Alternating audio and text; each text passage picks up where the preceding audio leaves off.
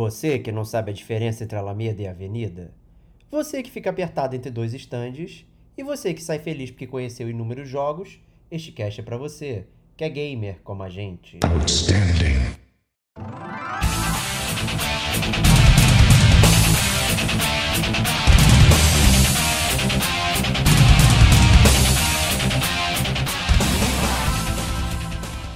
Diego Ferreira Rodrigo Estevão, Kate Schmidt, Pedro Meirelles, Digo Domingues.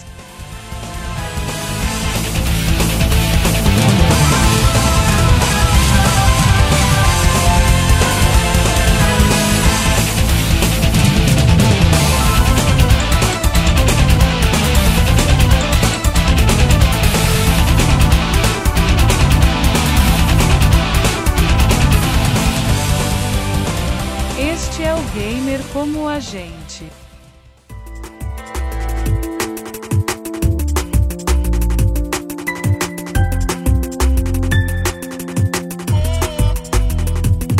Olá, amigos e amigas gamers, sejam bem-vindos a mais um podcast do Gamer Como a Gente. Eu sou o Diego Ferreira e estou na companhia de várias pessoas hoje, começando por Rodrigo Estevão. Salve, salve, amigos do Gamer! Com a gente. Mais uma semana, mais um podcast. E na parte mais legal da feira que o Diego vai anunciar em breve, cara. Mas eu não vou anunciar, cara. Eu só vou dar um teaser, cara. Só fico Pô, dando aquele teaser. Assim, galera. Eu tenho certeza que ninguém só... leu.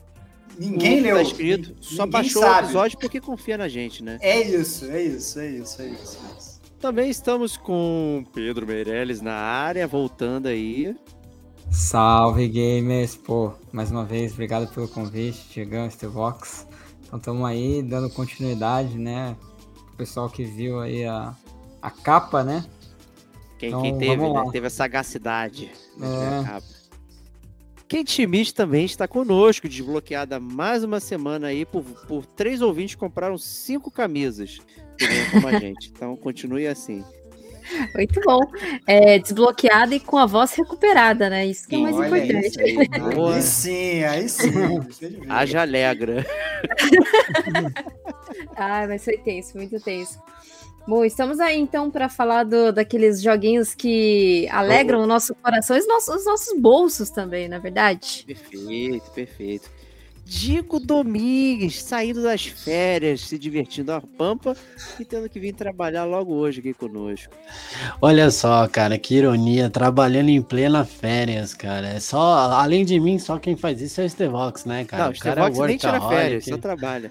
É isso, cara. Na verdade, o cara fala, você tem algumas horas aí, aí ele vai lá em 30 minutos e platina oito jogos, né, cara? Ilusão, é tô longe, não sou mais é, assim é não, cara. Esse é o antigo, esse é o antigo Estevó, tem mais tempo pra fazer isso. Essa skin aí, você nova, você tem que desbloquear de novo, cara. Mas é, é um prazer estar de volta aqui, gente. Muito bom, vamos falar de jogos.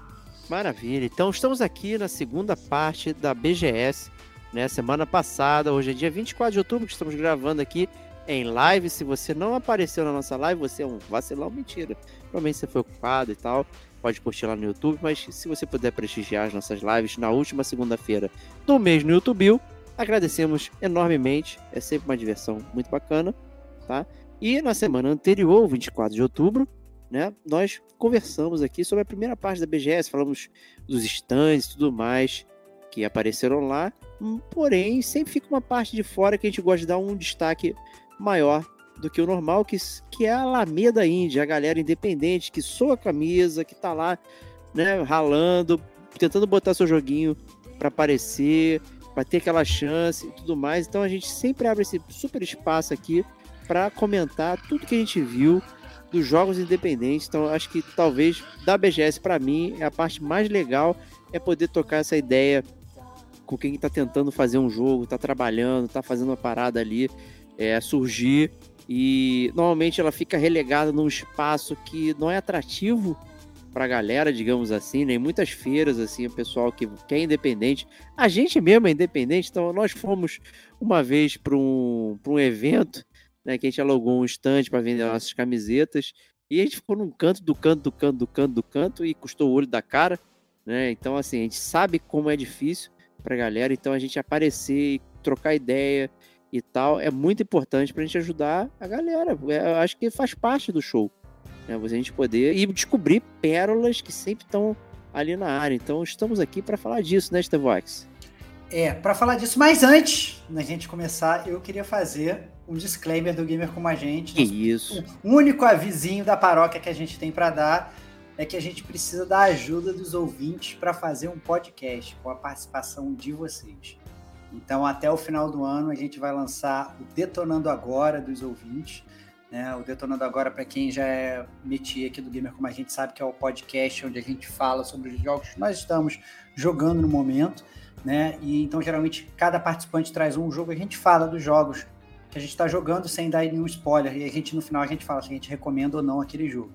E a gente, querendo fazer um podcast ainda mais colaborativo com os nossos ouvintes, criamos o Detonando Agora dos Ouvintes. Então a gente precisa da participação de vocês.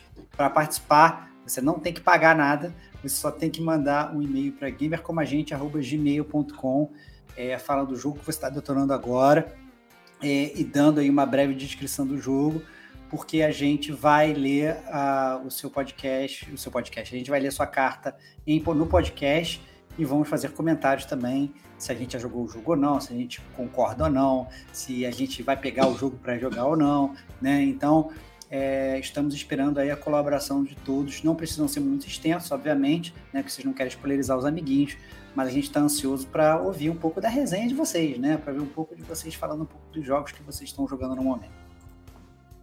É isso, é isso. show de bola. E como é que foi esse passeio então, gente? A gente no, no outro episódio falamos sobre tudo que aconteceu em todas as outras áreas da BGS e agora temos uma área específica né? E eu não sei como é que é, não lembro. Como eu... é que ficou essa nova? É uma avenida, então, é, um, é uma ruela, uma viela? Então, como é que tá esse, organizado? Eu vou, vou, até começar a falar antes da gente falar dos jogos, né? Que na verdade a gente fez uma lista de vários jogos aqui é, para falar, e a gente vai comentar os jogos um a um e tal, para a gente dar um espaço para todo mundo, mas eu acho importante ter levantado isso, que é como a Avenida Indy foi organizada na BGS 2022, né? que assim é muito engraçado que nas BGS anteriores ela, ela era meio que jogada no canto, assim, ela ia lá, tinha que andar para um canto e se achava uma Avenida Indy perdida lá no canto e falava com todo mundo. Dessa vez eles trouxeram a Avenida Indy bem para perto, então você ali, você saía do, do stand daquelas empresas maiores, você andava três passos e você já chegava ali na Avenida Indy. O que é muito bom, só que nem tudo são flores, porque é, a Avenida Indy parecia uma, sei lá, ruazinha de uma única Indy. Era isso, assim, era um espaço muito apertado, né? É, e que ficava sempre muito cheio. Então você queria, na verdade, entrar nos estandes, conversar com as pessoas, andar por ali e tal, trafegar, vezes você não conseguia, dada a quantidade de pessoas que tinha ali. Então você queria, você esperava, não, vou voltar nesse stand depois. O stand estava sempre cheio, o que é bom, na verdade, né? Os stands estarem cheios é legal, mostra que a galera gostou, mas ao mesmo tempo é, prejudica o fluxo, né? Eles poderiam ter otimizado melhor o espaço e ter dado mais espaço para os indies, né? E a gente entende que obviamente tem um valor ali, o preço para você expor o teu, o teu stand, né? Tem, tem os stands são maiores, os stands são menores, essas coisas todas, mas eu acho que inclusive assim, o, lugar onde você trafega, onde o, o cara que está indo lá na BGS trafegar, estava muito apertado, né? E isso eles podiam ter dado uma melhorada mesmo. mesmo. Ok. E como é que foi a percepção de você, Digo? Conta pra gente aí. Já que você não estava na semana passada, então você pode até dar um rundown aí, como é que você viu o, a BGS de forma geral e a sua percepção sobre o, o Tuma Indy. Boa. Bom, cara, acho que o primeiro ponto é esse ano eu consegui só ir um dia, né? O trabalho tava bem puxado, eu não consegui nenhum dia na semana, e no final de semana eu já tinha compromisso com a mulher. Então eu tentei pegar uma folga e eu fui no dia da imprensa, né? Que acho que foi quinta ou quarta, não lembro agora, acho que quinta que era para ser o dia mais vazio, mas hoje imprensa já não é mais só imprensa, tem influenciadores, youtubers e um monte de VIP. Então o evento estava lotado, lotado. Só não estava no sábado, mas estava muito cheio. O Pedrão foi comigo, a gente estava lá. E para ajudar começava mais tarde. Então abriu acho que 15 da tarde, a gente chegou lá 15, 15, 20 por aí. E foi bem corrido, cara. A gente começou a ver algumas coisas, de repente já tava muito tarde e fechava às, às 20, se eu não me engano, né, Pedro? 20 ou 21. Acho que 20 21. 21, né?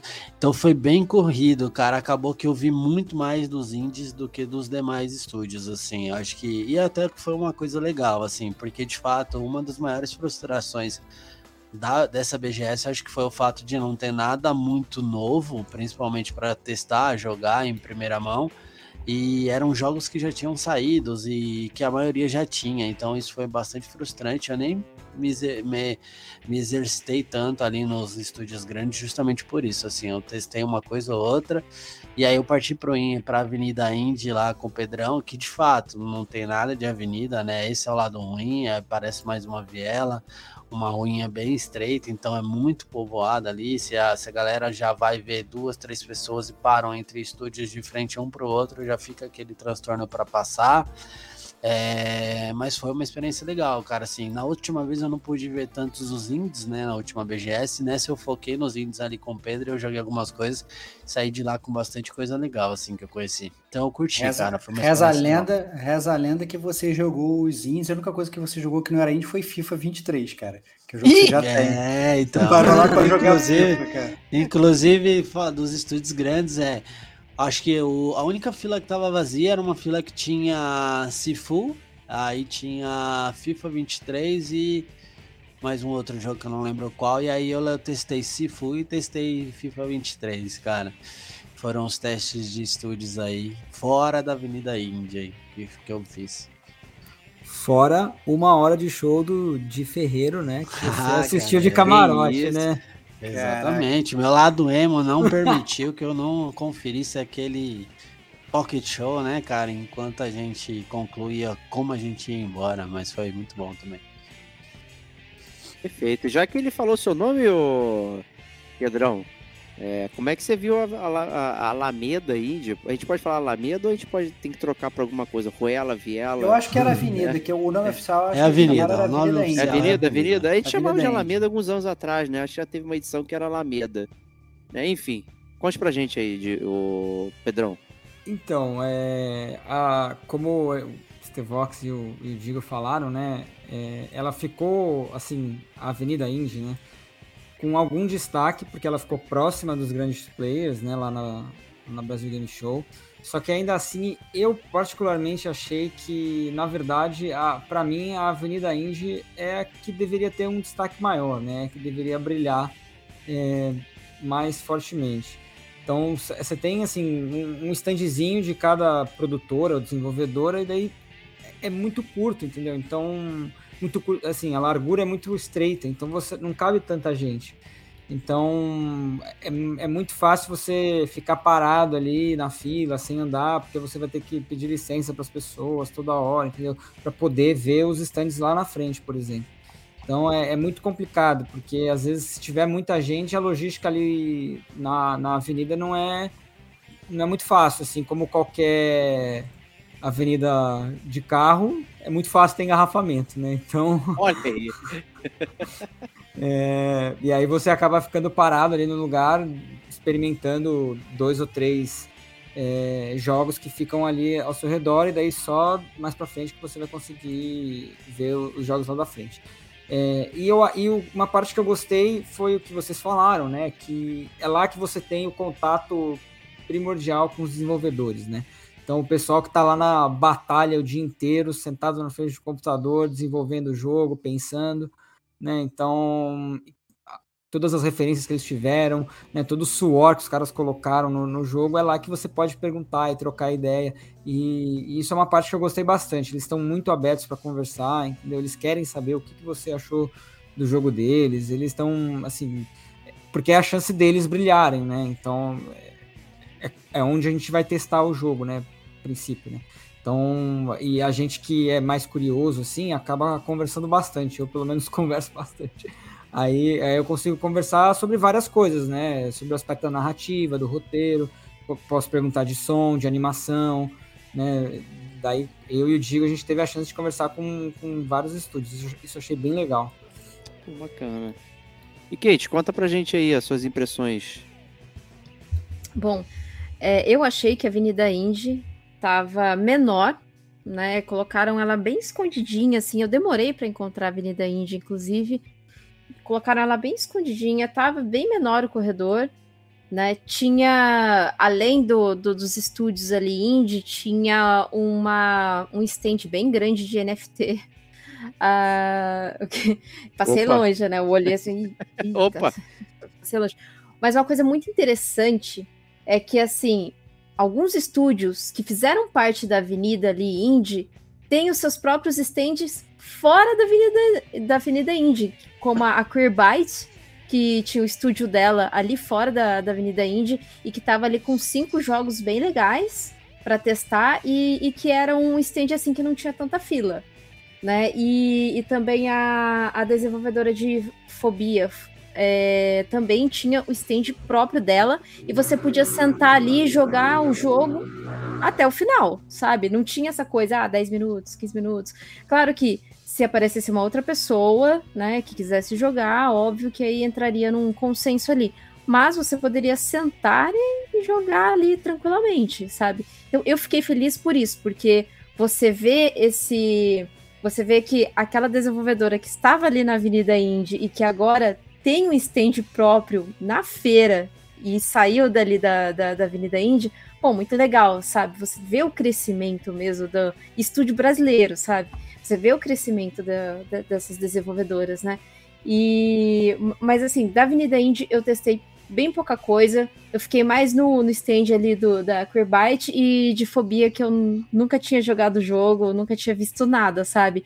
E, poxa, os, os caras lá super, sim, conversando, falando sobre o jogo, sabe? Quem, quem tivesse a, a, mídia física podia levar lá que eles autografavam. Então achei bem legal. Assim, no, no geral, gostei. É, eu só achei que assim, eles jogaram a Avenida Indy um pouquinho meio que de escanteio, assim, né? Uma pena, porque a Avenida Indy sempre. Da, das antigas BGS sempre foi o destaque, né? Da, da BGS. Mas, em contrapartida, outras desenvolvedoras ali que começaram na Avenida Indie tinha seu próprio stand, e stand grande, viu? Ah, stand, ah, assim, de, de, de, de, lateral, assim, sabe? Que pegava duas partes, assim, bem legal. Maneiro. Então, Estevox, podemos começar o nosso passeio, então? Vamos pela, começar o nosso passeio. Pelo aí, o pessoal quer ver games, né? E, e aí é sobre games. Pois é, o primeiro game que eu queria citar foi logo o primeiro game que é, é, eu, eu vi na Avenida Indy, né? Eu cheguei lá na, na, na, com, com o Pedrão, e aí o Pedrão já tinha ido na Avenida Indy antes. Eu falei, cara, vamos tentar pegar os jogos que, que você não pegou, né?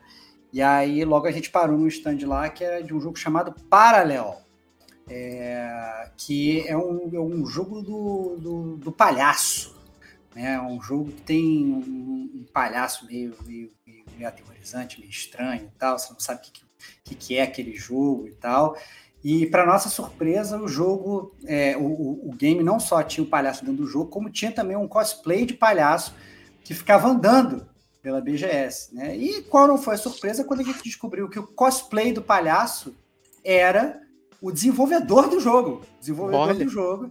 Ele se fantasiou de cosplay e ele falou: Cara, vou lá promover o meu próprio jogo. Ele ficava circulando pela feira fantasiado de palhaço, tirando foto com todo mundo, mandando as pessoas irem lá no stand dele. Né? O que eu achei espetacular. E não só é, o Rodrigo Banzato, que é o nome dele, ele fez isso, como ele fez o jogo todo sozinho. É um jogo, é um jogo desses que é criado por um, por um exército de um homem só, né? Então ele fez tudo. Inclusive o jogo dublado em inglês, português, espanhol, ele foi lá ele fez todas as dublagens, sabe? É, ele estava até contando um pouco da, da, da, da, frustração dele, né? Que ele já tinha tentado fazer outros jogos antes, e aí sempre batia nessa barreira de, obviamente, ir produzir um jogo, mas ele também não tinha dinheiro para pagar as pessoas e tal, ele ficava se sentindo mal, pô, como é que eu vou exigir das pessoas se eu não estou pagando e tal, babá. E aí ele falou assim, cara, quer saber? Vou fazer meu próprio jogo do, do, do início ao fim. E ele criou o Parallel. Né? Eu achei é, muito legal e você conversando com ele, você vê que ele está realmente apaixonado. O jogo, inclusive, ele, ele já foi lançado na Steam, você consegue comprar ele por, por R$ 69,90, é um preço acessível e tal. E quem teve a oportunidade de jogar que eu sei foi o Pedrão, que jogou lá enquanto, enquanto a gente conversava, batia papo, ele jogou um pouco, né, Pedro? É, joguei, cara. É, como o Estevão falou, é, o cara fez o jogo sozinho, fez toda a parte de som, fez tudo, cara. É uma coisa assim surreal. E a gente queria agradecer também a ele, né, que parou um tempo para conversar com a gente, perguntar sobre o processo de criação do jogo. Isso foi, foi bem legal. E falando um pouco mais sobre o jogo, ele é ele é em terceira, em, terceira, em primeira pessoa, né? Então ele segue meio que uma vibe assim de Skyrim, de Dishonored, por exemplo, de BioShock. E ele é, ele tem uma pegada meio sobrenatural, meio de investigação e exploração. Mas então, você consegue botar em terceira pessoa também, cara. Né, cara? Consegue? Você é, é consegue, verdade. Você, você, consegue. A gente até consegue. debateu isso lá, que ele falou assim, cara, queria botar em primeira pessoa. As pessoas perguntaram, ah, mas eu gosto de terceira pessoa. Ele falou, ah, é, vocês gostam? E aí, e aí começou, e aí trabalhou no jogo para botar o jogo em terceira pessoa também, cara. O cara é muito fera, o cara trabalhando para tentar entregar tudo. É, então, é verdade. É, o que eu senti do jogo é que ele é muito focado em exploração, né? E ele parece que tem uma lore muito, muito rica, né? Então, ele meio que você vai descobrindo. É, você começa como uma alma, né? E aí você vai meio que descobrindo como é que é o mundo que você tá, como, é, as pessoas que habitam. E aí depois tem um lance de você, não sei se reviver a alma ou se você voltar para o seu corpo original. E aí que você entra na, na parte do palhaço, né? Que, que é a, a assim, a cara principal do jogo, né? A característica, o personagem principal. Então, é, é, é, daí eu acho que isso é muito legal. É um tom muito intimista, né? Eu acho que o som desse jogo deve ser uma parada assim muito legal, né? Deve te trazer para dentro do jogo, deve te dar uma imersão fora do comum, porque lá, como é muito barulho, é meio complicado de você mensurar, né? É, essa parte, né? Mas pela atmosfera do jogo, pela ambientação, né? Como a gente começa numa num cenário de floresta né, com uma sociedade de alienígenas, né, e você vai começar a descobrir o que tem ali na, na, naquela floresta, como vivem os alienígenas, isso em forma de alma, né, e como uma alminha, assim, né, como um fantasminha. E aí você vai conversando com eles, vai descobrindo, vai vendo a sociedade deles, vai vendo no que eles se baseiam, o que, que eles fazem. E, e, provavelmente deve ter muito som de, de, de, animal, de floresta, né? Então eu acho que isso é uma coisa que deve dá uma outra dimensão do, do jogo, né? Que, a gente, que é difícil ter lá na hora por causa do barulho. É, e isso é uma, uma coisa muito legal. E outra coisa muito legal foi o que o Estevão falou, a parte do, do cosplay. É, porque ele sai da parte virtual e, e, e se fantasia no, no, mundo real. Isso é uma, um, um negócio assim surreal, uma sacada genial dele e que claramente é um dos stands que mais se destacam na Avenida Indy para mim. Eu e o Digo, a gente foi até antes, né? a gente foi um dia antes do Estevão, é, e, e, aí a gente tava lá falou assim, cara, que jogo é esse, cara? Tem gente, tinha todo o cenário todo decorado, assim, o cara fantasiado de palhaço, assim, mano, depois a gente tem que vir, vir testar aqui. Acabou que a gente não conseguiu testar e eu só fui testar com o Estevão no dia seguinte. Mas assim, é uma coisa que chama muito a atenção, né? Essa parte de você é, trazer a mídia para o real, né? Uma coisa que, que, é de, que, tem muita gente ali querendo tirar foto com ele, querendo saber, conversar. Isso é, isso é bem legal. E conta aí, Kate, você, chegou a ver o jogo, testar? Ou... Esse, só, eu, esse jogo eu só vi o. Eu só vi no stand mesmo, né? Eu só vi de fora. Um, um jogo que eu testei, que eu achei, assim, super legal, era um. É, foi foi no, no, no, próprio stand da, da Crebyte mesmo. É o. Tava lá o Top Racer Collection, né? Não sei se, se remete aí algum jogo para vocês. É uma coleção que a Crebyte está trazendo, né? Com os, os jogos da. Acho que são três jogos, né? Que, que, que ela está trazendo na, nessa coleção. Eu testei esse, testei. Como eu já tava lá, né? Tipo assim, é, você passava de, de, de um computador para o outro. Computador, mas você jogava com, o controle, né? Aí eu testei um que chama é, é, Rico, Rico Ventry, que é, é um raccoon mesmo, né? E ele é um plataformer. E, tipo, é muito bonitinho o jogo. Ele. É que a galera pensa, ah, indie, indie não é muito. Mas ele, ele é um, um jogo com um gráfico bem rebuscadinho, assim, sabe? Super bonitinho mesmo. E eu achei bem legal porque ele me lembrou muito Yooka-Laylee, o, o primeiro, né? Não o segundo. Ele me lembrou muito o estilo de plataforma do Yooka-Laylee. E eu achei bem legal, cara. É em 3D, assim, é... exploração, é muito parecido com o Yooka-Laylee. Você tem os, os itens que você coleta, sabe? Tem baú e tudo mais. Chama Rico Venture. Eu acho que tem até na já disponível na, na Steam. Acho que tá na pré-venda, não, não lembro se ele já lançou. Acho que ele tem acho que acesso antecipado, sabe? Você pega aquele acesso antecipado, joga um pouquinho e não é o jogo final. Aí tinha ele, que eu joguei lá, e tinha o Josh Journey, Darkness Totems, que também tava lá no, no, no standzinho da, da Queerbyte. Esse já é o, o, o Diego ia gostar, que é um beaten up. Up. Opa, quero bater em gente, hein? É... ia gostar desse. E, e, cara, também, super rebuscadinho o gráfico, muito bonito, parece desenhado à mão, sabe? E, e, e você pensa, cara, olha, olha como o estúdio brasileiro, sabe, galgou um, um para chegar, né, nesse nível de você fazer esse tipo de jogos, né? E assim, ele, ele, é, ele tem cooperativo, claro, como todo beat'em up, ele tem aquele joguinho cooperativo. E se eu não me engano, ele lançou ali na semana da BGS mesmo. Ele tá disponível para Nintendo Switch, PlayStation, para todas as plataformas, Xbox, tal. Ele tem uma carinha que ele viria para um Game Pass, mas acho que não, acho que ele não não, não, não vem não. É, e, e só para Acho que. E tinha mais um, só que assim, eu só fiquei assistindo de longe. Que é, era, era mais um RPG. Era o Areas Melody. Que ele, ele é mais ou menos um Zeldinha. História de fantasia, assim, tal. E tem, tem toda uma historinha bonitinha, historinha que de, fei de feiticeiro e tudo mais. E é aquela missão que você tem que resgatar a princesa tal. Mas é, é bem, bem legalzinho, achei bem legal. Ele ainda tá. Tá. Acho que falta um pouquinho de, de polimento ainda esse jogo. Mas eu achei legal, achei bacana. Eu não cheguei a jogar ele, mas eu fiquei assistindo o pessoal jogando esse daí, porque eu não consegui jogá-lo. Mas do dali da Queerbyte foram esses que eu joguei. É, e tem mais um jogo que eu joguei, eu não sei se vocês chegaram a jogar, é um que parece o Overcooked, que o Pedro estava até falando que jogou o Overcooked ali com a, com a, a namorada dele, eu não sei como, né, como vai ficar esse relacionamento depois, mas chama Farm, Farm Your Friends. Vocês chegaram a ver esse? Cara, eu cheguei a ver esse jogo, mas eu não cheguei a jogar. Tinha, tava uma filhinha ali na frente. É, até comentei com o Digo, pô, esse aí deve ser legal, né? Cara, tipo, muito legal.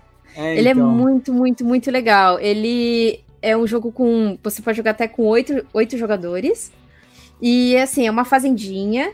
E cada um tem um quadrante.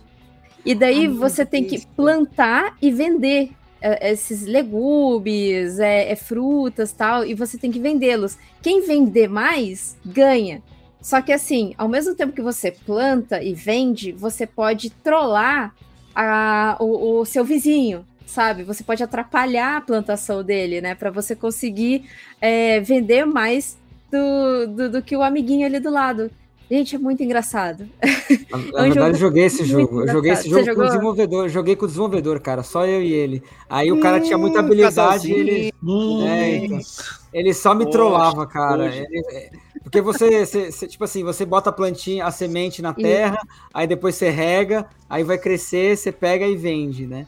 Aí Isso. Ele, e, e, e, tem várias coisas tipo de Bomberman, onde você consegue deixar o cara deixar o cara stunado, você consegue é, trocar o, o X e o Y do, do controle do, do, do, oponente, daí o cara vai anda para um lado, e ele vai para o outro, é muito engraçado. É maneiro cara. isso, gente. É, é muito você me sacanear muito com isso aí.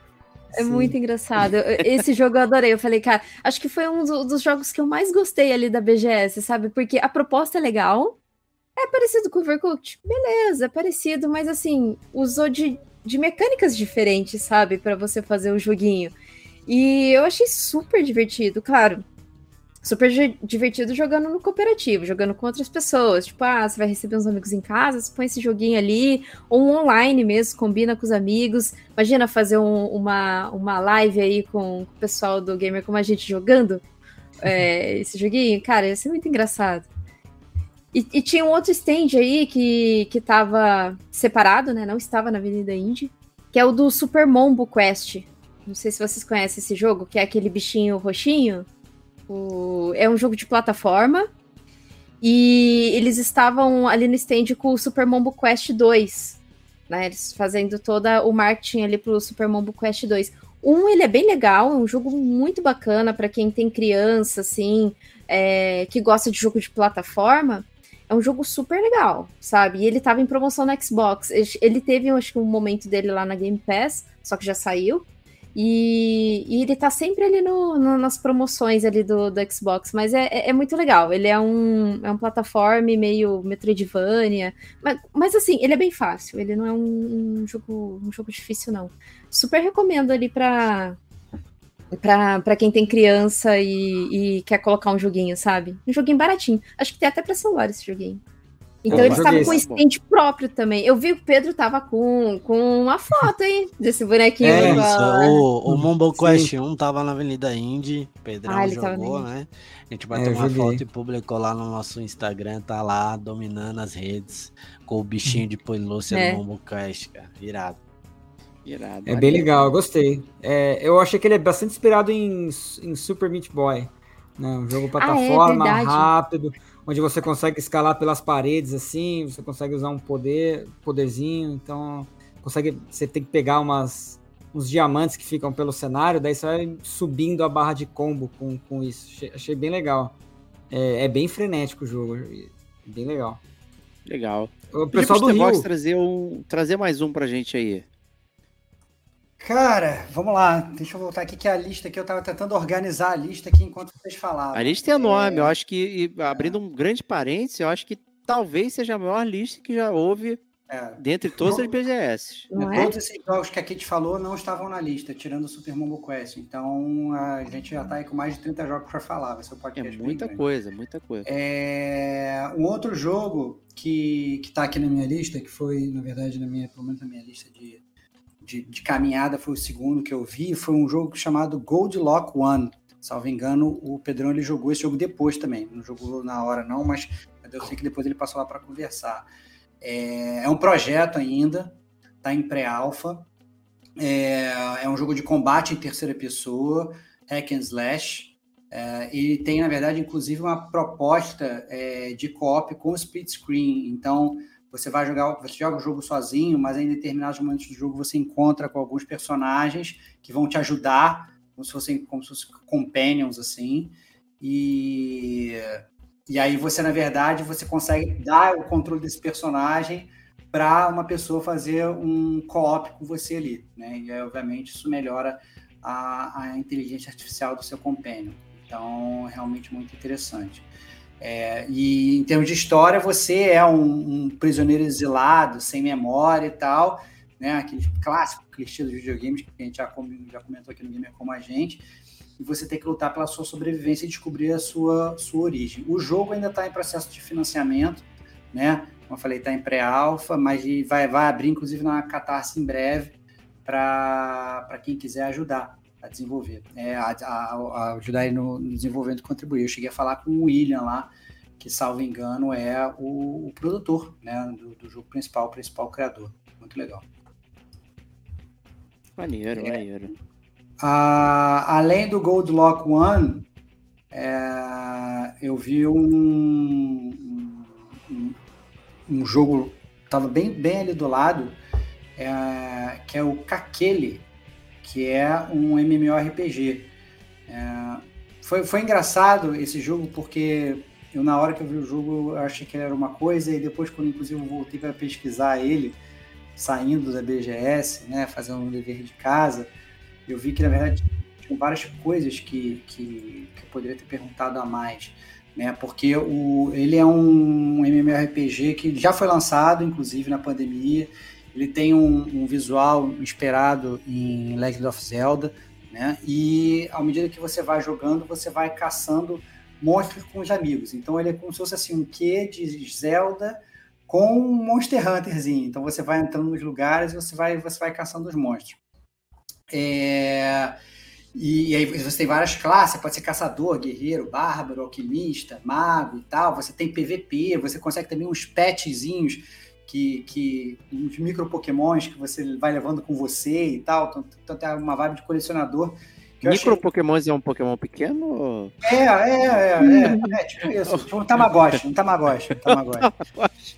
E, e o jogo, o jogo na verdade, é, eu, é, ele, o, rapaz que eu conversei, que foi o Caio, né? Ele, ele é o responsável, se não me engano, pela arte do jogo.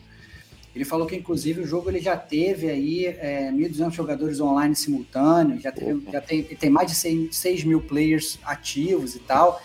É, o que eu achei muito legal, né? E aí, só que eu, qual foi o ponto? Eu saí de lá, eu não perguntei quanto é que o jogo custava. E aí, quando eu, depois eu virei, eu falei assim: caraca, tá faltando essas minhas anotações. E aí eu entrei no, na internet para ver e eu vi que era de graça. Eu falei assim, caraca, o jogo, o jogo é de graça, como assim? E aí depois é que eu fui estudar mais essa parte de monetização do jogo, e ele é um jogo que é play to earn, né? Então é daqueles jogos que você joga, que você ganha criptomoedas, e aí depois você pega e você vende. O jogo tem o próprio mercado próprio ali, né? Que até que a gente até citou essa questão dos NFTs, vários jogos estavam é, rodando com base nisso. Então, é, é realmente um trend de mercado. Né? Então, é, a gente não pode ignorar, até porque esse tipo de coisa hoje em dia é, é uma das formas de financiamento que a galera tem. Né? Então, o cara ele coloca um mercado no jogo dele, ele bota uma NFT, a pessoa compra e é com esse dinheiro que ele vai financiar o jogo dele. Né? Então, é, a verdade é que o jogo ele funcionava muito com base nisso. Então, é um jogo que ele é de graça, na verdade. Então, então bem interessante. Mas, então, mas aí pulando essa ali, pulando o, o que ele lê, é, que que lê, perdão, é, eu queria pedir, eu estava vendo aqui a lista dos jogos, eu fiquei curioso é, sobre alguns jogos que eu vi que eu não joguei. Um deles é o que está na lista do Digo, que é o Pocket Bravery. Eu queria saber se o Digo pode falar um pouco dele. Posso, cara, posso. O Pocket Bravery, inclusive, é um dos jogos que eu mais curti na Avenida Indy, sendo bem honesto. Eu não sou lá o maior fã de jogos de luta, né? Mas o Pocket Bravery, ele me pegou bastante, cara. Eu achei que ele tem um aspecto bastante intimista, assim. Ele traz uh, um design dos personagens que foi ao meu ver, feito com muito cuidado, com muito talento. Então você vê que tem um personagem que ele tem referência a Portugal e ele tem o nome de Nuno. Ele é bem localizado assim para diversos públicos. Tem um, tem um personagem que é meio que é ninja e ele é o aspecto visual igualzinho do Sasuke e do Naruto, então ele tem até um nome que termina com ASCII, algo, algo nesse sentido, então pega muita molecada nesse sentido. A gente jogou, eu e o Pedro tiramos um X1 lá. Obviamente eu espanquei ele, né? Uhum. Não seria surpresa. Ele começou ganhando e achou que tava bolado. e aí eu falei, calma, cara, take it easy, my friend. E aí eu virei jogo e, cara, especial atrás de especial, sabe como que é, né? Mas o jogo é muito né? bom, cara. O jogo ele é, ele é sensacional, assim, se eu não me engano. É, ele tem, ele é do mesmo desenvolvedor da Statera Studio que fez um jogo chamado Guns N' Runs, que é um jogo de, de várias runs e ele envolve uma trilha sonora mais pro heavy metal e tudo mais pro rock and roll e, e que é bem bem avaliado na Steam. Eles estão produzindo esse segundo jogo, pelo que eu lembro, não saiu ainda. Tem uma demo já disponível na Steam, mas o jogo ainda não tem a data efetiva para lançamento. E ele é conceituado por vários personagens, então a gente viu alguns lá, acho que em torno de 12, e ainda haviam alguns secretos.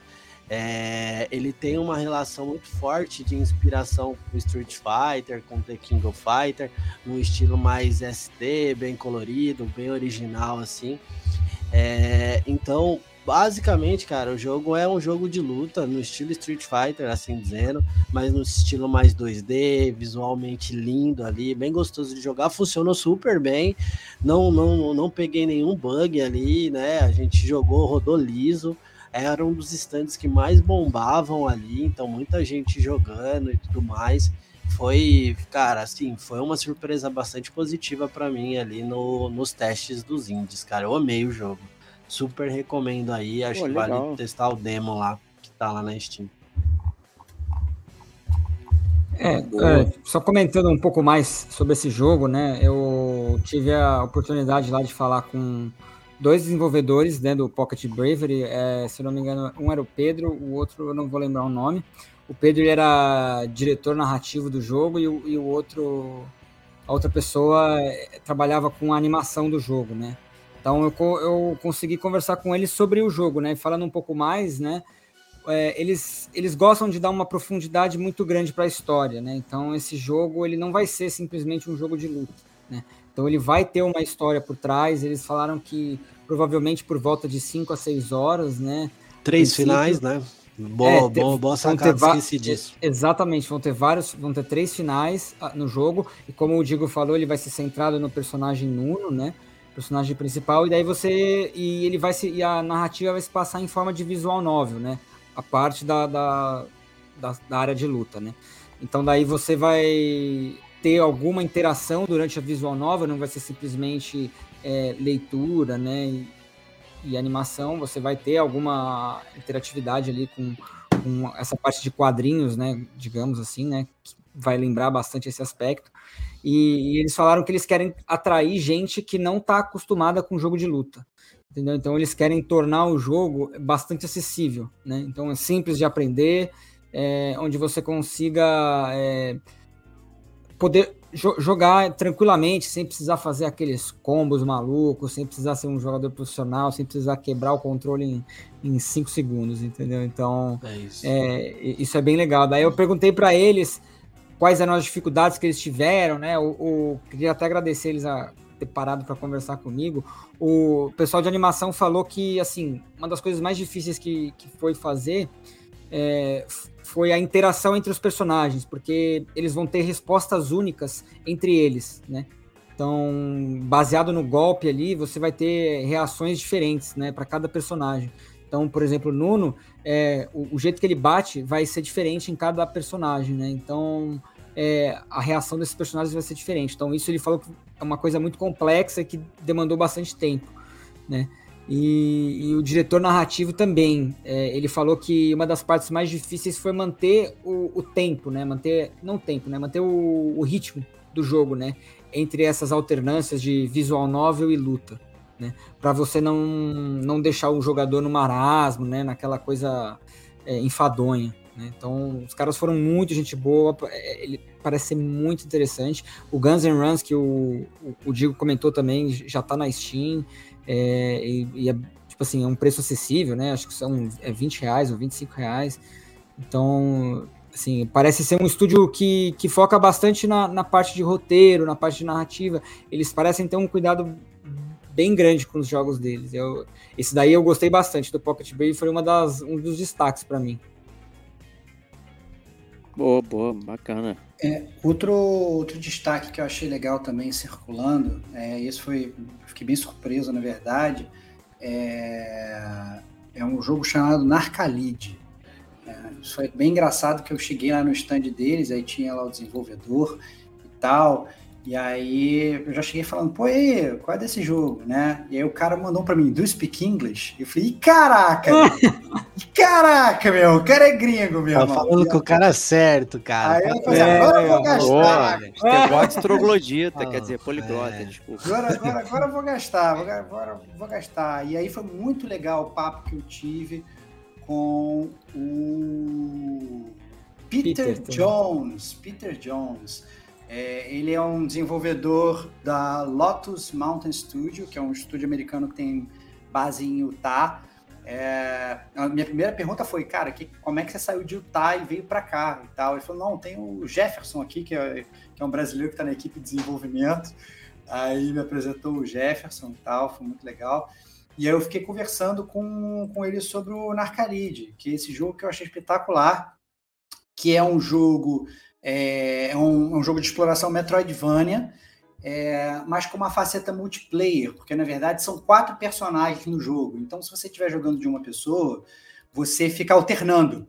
entre os, os quatro personagens, porque cada personagem tem uma habilidade diferente. É, mas se você tiver com outras pessoas com controle, ele divide a tela em quatro partes e vocês conseguem jogar todos ao mesmo tempo. É, eu achei muito curioso, achei que o jogo funciona super legal. É, ele, na verdade, está sendo desenvolvido para PlayStation 5. É, e aí, cada personagem desse personagem é único, cada um tem um poder, né? É, e você pode jogar ele couch co-op ou online, né? E a grande é, sacada que eu achei legal do jogo é que o jogo ele meio que não tem arma, assim, a, a, a, a, a forma de interação do, dos personagens com o ambiente são as vozes deles, né? E eu acho isso muito único, é muito raro a gente ver isso em jogos de videogame, né? Então, ao invés de você ir meio que destruindo os inimigos, as criaturas e tal, você precisa usar essas habilidades distintas das vozes dos personagens para descobrir o que há de errado com esses é, inimigos, que eu nem sei se eu posso muito chamar de inimigos, e meio que passando por aquela situação, entendeu? Então, muito curioso o jogo, um jogo muito bonito. É, Pedro depois chegou a ir lá discutir com, com o Peter também, conversar com ele, né? Fui, cara, fui, fui joguei inclusive, né? É, joguei primeiro, eu e mais três pessoas. É, e daí o, o, Jefferson começou a explicar lá, né, que o jogo ele é baseado no, no que você falou, ele é um. Ele tem uma proposta de não violência, né? Então ele é. Ele é um Metroidvania sci-fi. Então daí você vai ter que explorar o cenário com base nas vozes, como você falou, e na interação com o cenário. Né? Então você tá dentro de uma você começa dentro de uma nave espacial, mas parece que você vai poder sair para outros biomas depois, né, do, do mundo em que você vai pousar, alguma coisa assim. E aí eu comecei a conversar também com, com o produtor o americano e daí eu perguntei, nossa, cara, sim, que que surreal essa parte de não violência, como é que você vai vai avançar no jogo com, com relação a isso e como é que é, o mundo vai se construir à sua volta e, e vai ser a sua interação. Daí ele estava explicando lá que é tudo baseado no som, é tudo baseado em você descobrir as, as, as raças alienígenas, interagir com elas, vão ter formas diferentes de você interagir, né? E assim que você vai desbloqueando a, a, as fases seguintes e é tudo cooperativo, né? Então, é, esse é um, um, ponto bastante forte do jogo, né? Vale a pena você jogar com, com seus amigos, né? Oh, bacana. Eu, essa é até uma curiosidade minha, né? Ia emendar numa pergunta aleatória.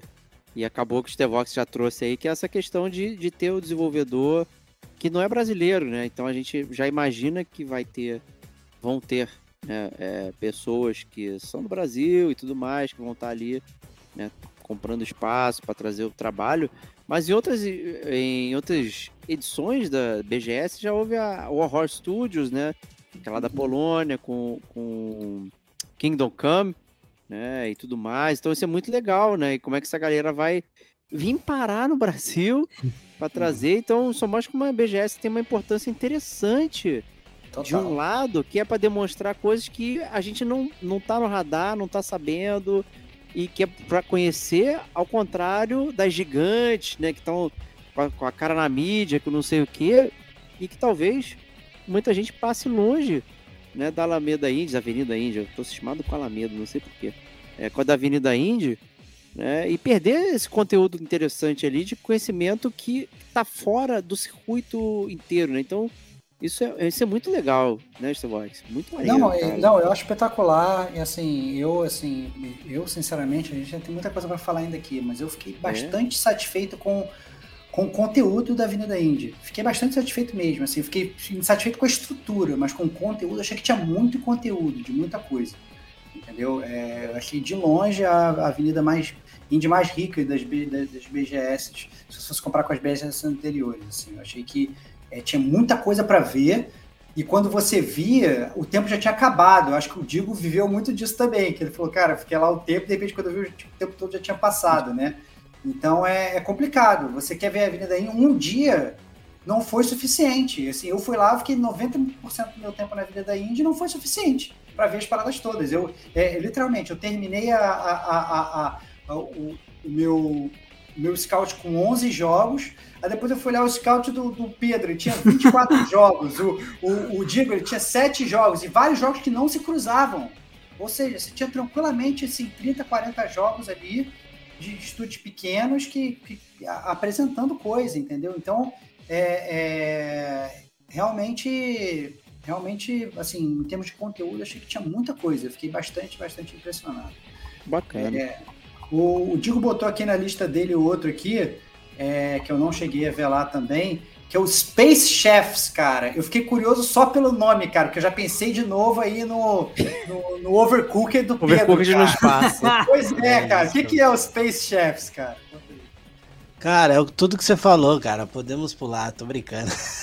é justamente isso, cara. É um overcooked onde você tem a missão de alimentar ou prover o pedido a um alienígena que tá comandando a nave. De certa forma, ele tá ali na nave e você é obrigado a trabalhar para ele. Então, o jogo é focado no multiplayer co-op, eu diria. A gente jogou em cooperativo lá, inclusive eu, o Pedro, entramos na mesma partida e mais dois random lá, dois caras lá, no matchmaking pessoal e físico feito pelos desenvolvedores lá, pelo estúdiozinho. E aí a gente começou a jogar, inclusive com as instruções dele, porque a princípio, provavelmente há um tutorial, mas a princípio sem tutorial é bem complexo, né, de pegar. Então eles ficavam guiando a gente e tudo mais. Então eles falavam, a gente começou o personagem, entrou os quatro personagens lá, era um mini restaurante dentro da nave, né? Aí, Pedrão, você vai me corrigindo se eu falar besteira. Claro. Eu fui no embalo do Pedro, o Pedro que puxou o, o beta tester lá na hora. Então eu entrei lá de, de, de, so, de supetão no quarto controle.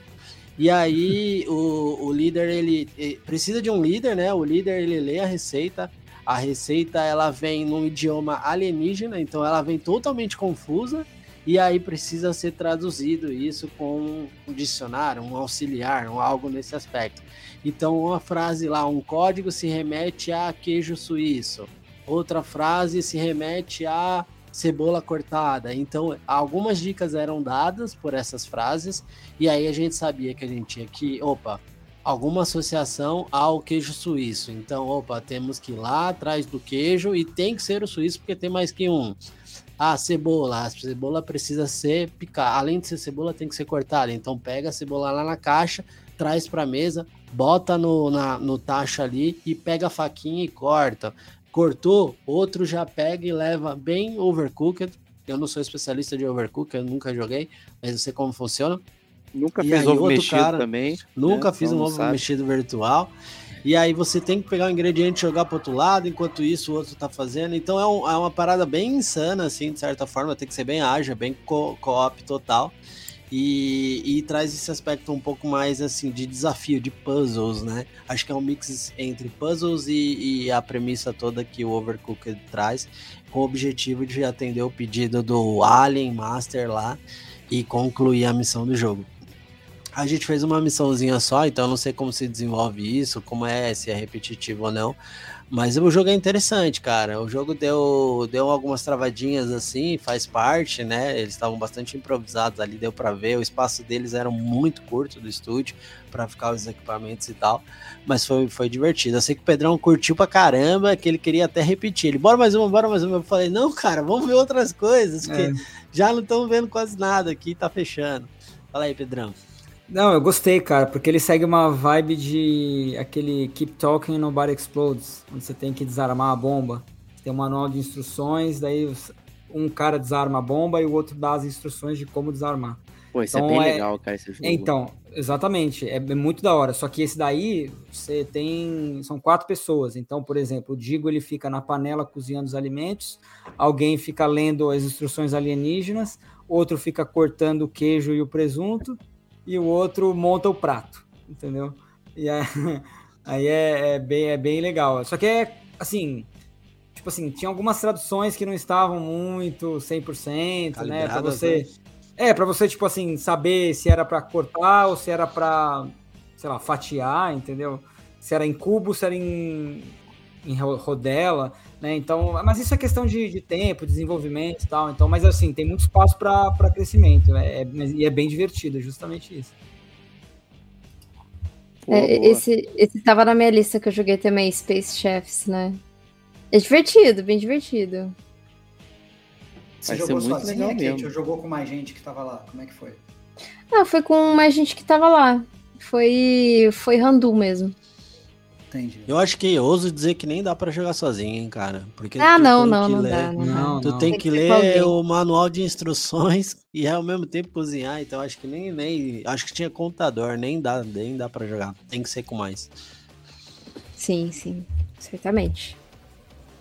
É, Pedrão, fala aí Fala. do Shattered Haven aí, cara, que você, Cara, você viu lá. É, esse jogo eu queria agradecer primeiramente também. Tinha um. Acho que era Jesus o nome dele. Ele era um espanhol, ele estava representando a Leonardo Interactive, que é a desenvolvedora do Shattered Heaven, que é um jogo de, de cartas, né? Ele estava conversando comigo. É um jogo de cartas no estilo meio que Darkest Dungeon, Slay the Spire, que a gente já trouxe aqui cast, o Estevão jogou. É, então você controla. Você tem três personagens, né? Basicamente um, um cara um, um- guerreiro, um mago e um, um clérigo, né? Basicamente isso.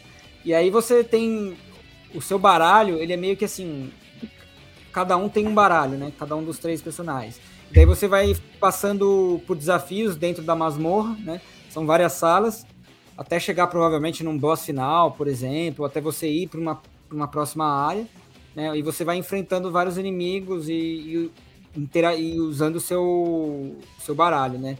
O legal é que tem muita. Os baralhos, é, assim, são baralhos únicos, né? Então cada personagem tem um baralho e você joga com os três baralhos, né? Então em cada turno do personagem é um baralho diferente. Só que eles interagem entre si, né? Então isso é, isso é bem legal. Acho que para quem curte o, o Slay the Spire e o, é, o Darkest Dungeon, é, um- é uma pedida muito, muito legal. Ele é um bem rogue- roguelite, né? Então, por exemplo, se- se- são várias masmorras, né? Provavelmente, se você morrer, você vai voltar ao início da masmorra, né? Então, ele é bem nessa pegada. Ele até forneceu uma aqui pra gente, tô pra jogar, já instalei já.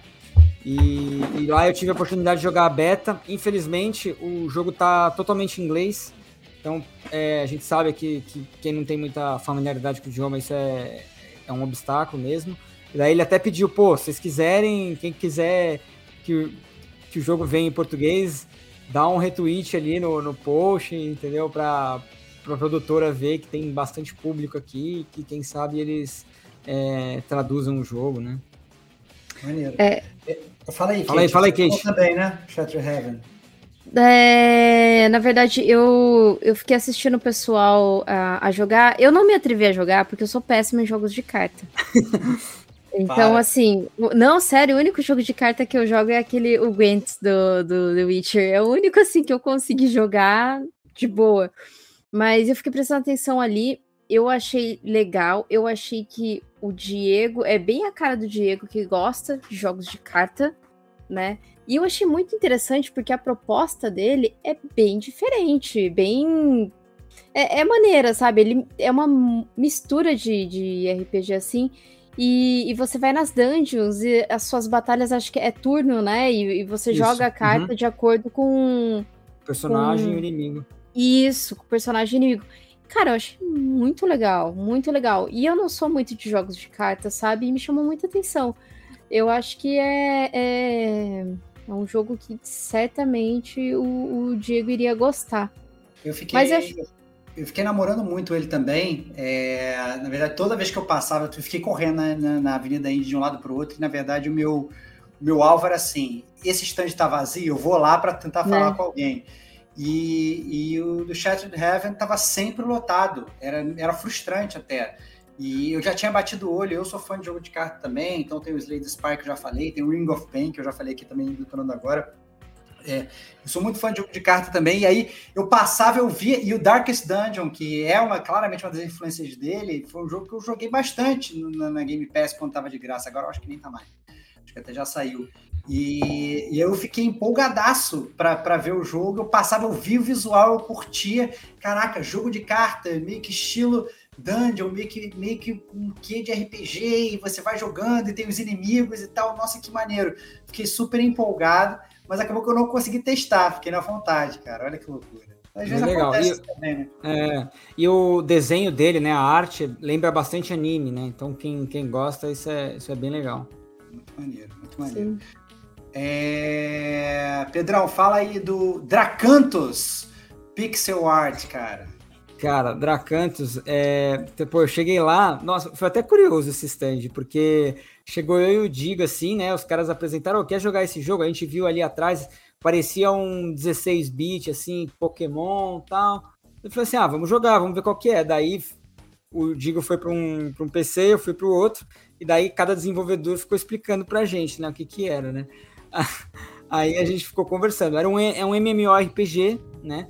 Onde você controla é, até três personagens, parece, ao mesmo tempo. É, você escolhe um, né? Você anda com três, só que só controla um a princípio.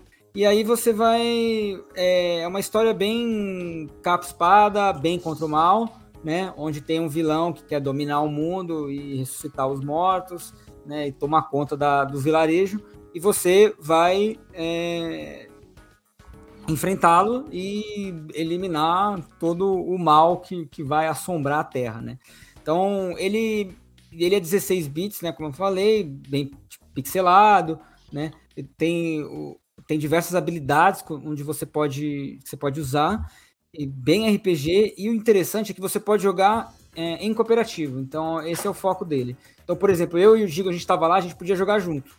Eu acho que essa função ali na hora não estava funcionando, porque a desenvolvedora falou, inclusive, até perguntei para ela, eu conversei com a level designer, ela falou assim: ah, dá você, a ideia é você jogar online ou, ou, ou local, né, também mas é, a, eles não estavam muito com essa função disponível porque estavam ainda testando né, função, essa funcionalidade. Mas é, esse vai ser a, assim, um dos pontos principais. Além do que, além, além de que você também, você também pode jogar sozinho, né? Isso não é problema nenhum. Né? E daí eles estavam, eu perguntei assim, ah, e o modelo de negócio do jogo, ele vai ser baseado em, em gacha? Como é que é? Vai ser pago de uma vez? E tipo assim, joga para sempre. Eles, isso eles ainda não sabem, né? Então, a, a, princípio, provavelmente deve ser baseado em skin, né? Então, ele deve ser tipo de graça. Daí você a monetização é através de, de roupa dos personagens. É, e é isso. Ela falou que vão ter missões diárias, como por exemplo o Genshin, né? Como esses jogos, como o Destiny também, tem missões diárias e vai ter a, o fio principal da história e outras missões do mundo, né? Então tem tinham vários mundos, cara. Ele parece ser um jogo bem grande e aqueles cenários que a gente conhece, né? Neve, floresta, deserto. É, eu acho que é bem legal. Para quem gosta de, de RPG e, e, jogar com os amigos, eu acho que é, dá para ficar de olho. É... Tinha um outro jogo interessante lá, não sei se vocês chegaram a ver, mas é, é porque esse é com óculos. É o uhum. Fracture Sanity. Vocês chegaram a ver lá? Ele é um jogo de terror, né? E é, ele é muito inspirado, os próprios né, desenvolvedores lá falaram que ele é muito inspirado em Silent Hill. Né? E, e realmente, porque é, é, a fase, assim, você acorda no hospital psiquiátrico e, e daí é aquela coisa, né? Você tá andando lá com óculos, você leva uns jump scares, né? Que tipo, você vira assim, de repente passa uma criatura correndo, sabe? Eu não joguei, porque eu tenho medo de passar mal com óculos, sabe? Ou se não cair, sabe? Eu tenho um monte de vergonha de cair em público com aqueles óculos de realidade, assim, sabe? Então, assim, é, eu não joguei, eu só passei lá e dei um, uma olhada. Mas eu achei legal que nessa feira tinha bastante coisa com óculos, né? Aquele VR. E esse, esse jogo, ele vai ser lançado no finalzinho agora do mês, 31 de, de outubro. E ele, é, ele é compatível com o óculos, acho que o, o óculos que é mais. É, que o pessoal mais tem. Isso é o Rift, é o óculos Rift. Mas o, o da Valve e, e, tem um outro óculos que eu não vou lembrar agora o, o, nome, mas ele vai ser compatível aí com o óculos Rift. Mas o jogo, assim, ele tem uns puzzles, né, que você precisa resolver para você passar de, de uma área para outra tal. É uma coisa tipo Resident Evil, que você tem que achar a chave copa lá para você tentar, entendeu? Então ele é mais ou menos assim. Ele é, é, eu diria até que ele é uma mistura de como chama aquele, aquele jogo que você toma susto que você tem que ficar correndo do bicho, cara, que é um jogo de terror também, que ele acabou vindo nos serviços e tal. Agora eu não vou, não vou lembrar, Outlast. mas ele Outlast. Outlast. Isso. Muito é, parecido com salvo engano, o Fractured Sanity, e aí eu não eu posso estar tá, posso estar tá enganado, mas eu acho que eu estou 99% certo. É, ele já estava na BGS há mais de três anos atrás. É? É, acho que sim. porque assim, tô vendo as imagens do jogo aqui, eu não vi ele lá nessa passagem, mas eu tô 99% certo. Depois, inclusive, eu vou até buscar os casts anteriores do Gamer Como a Gente para ver se eu já comentei, porque eu me lembro dessas imagens e obviamente eu não criei essas imagens na minha cabeça.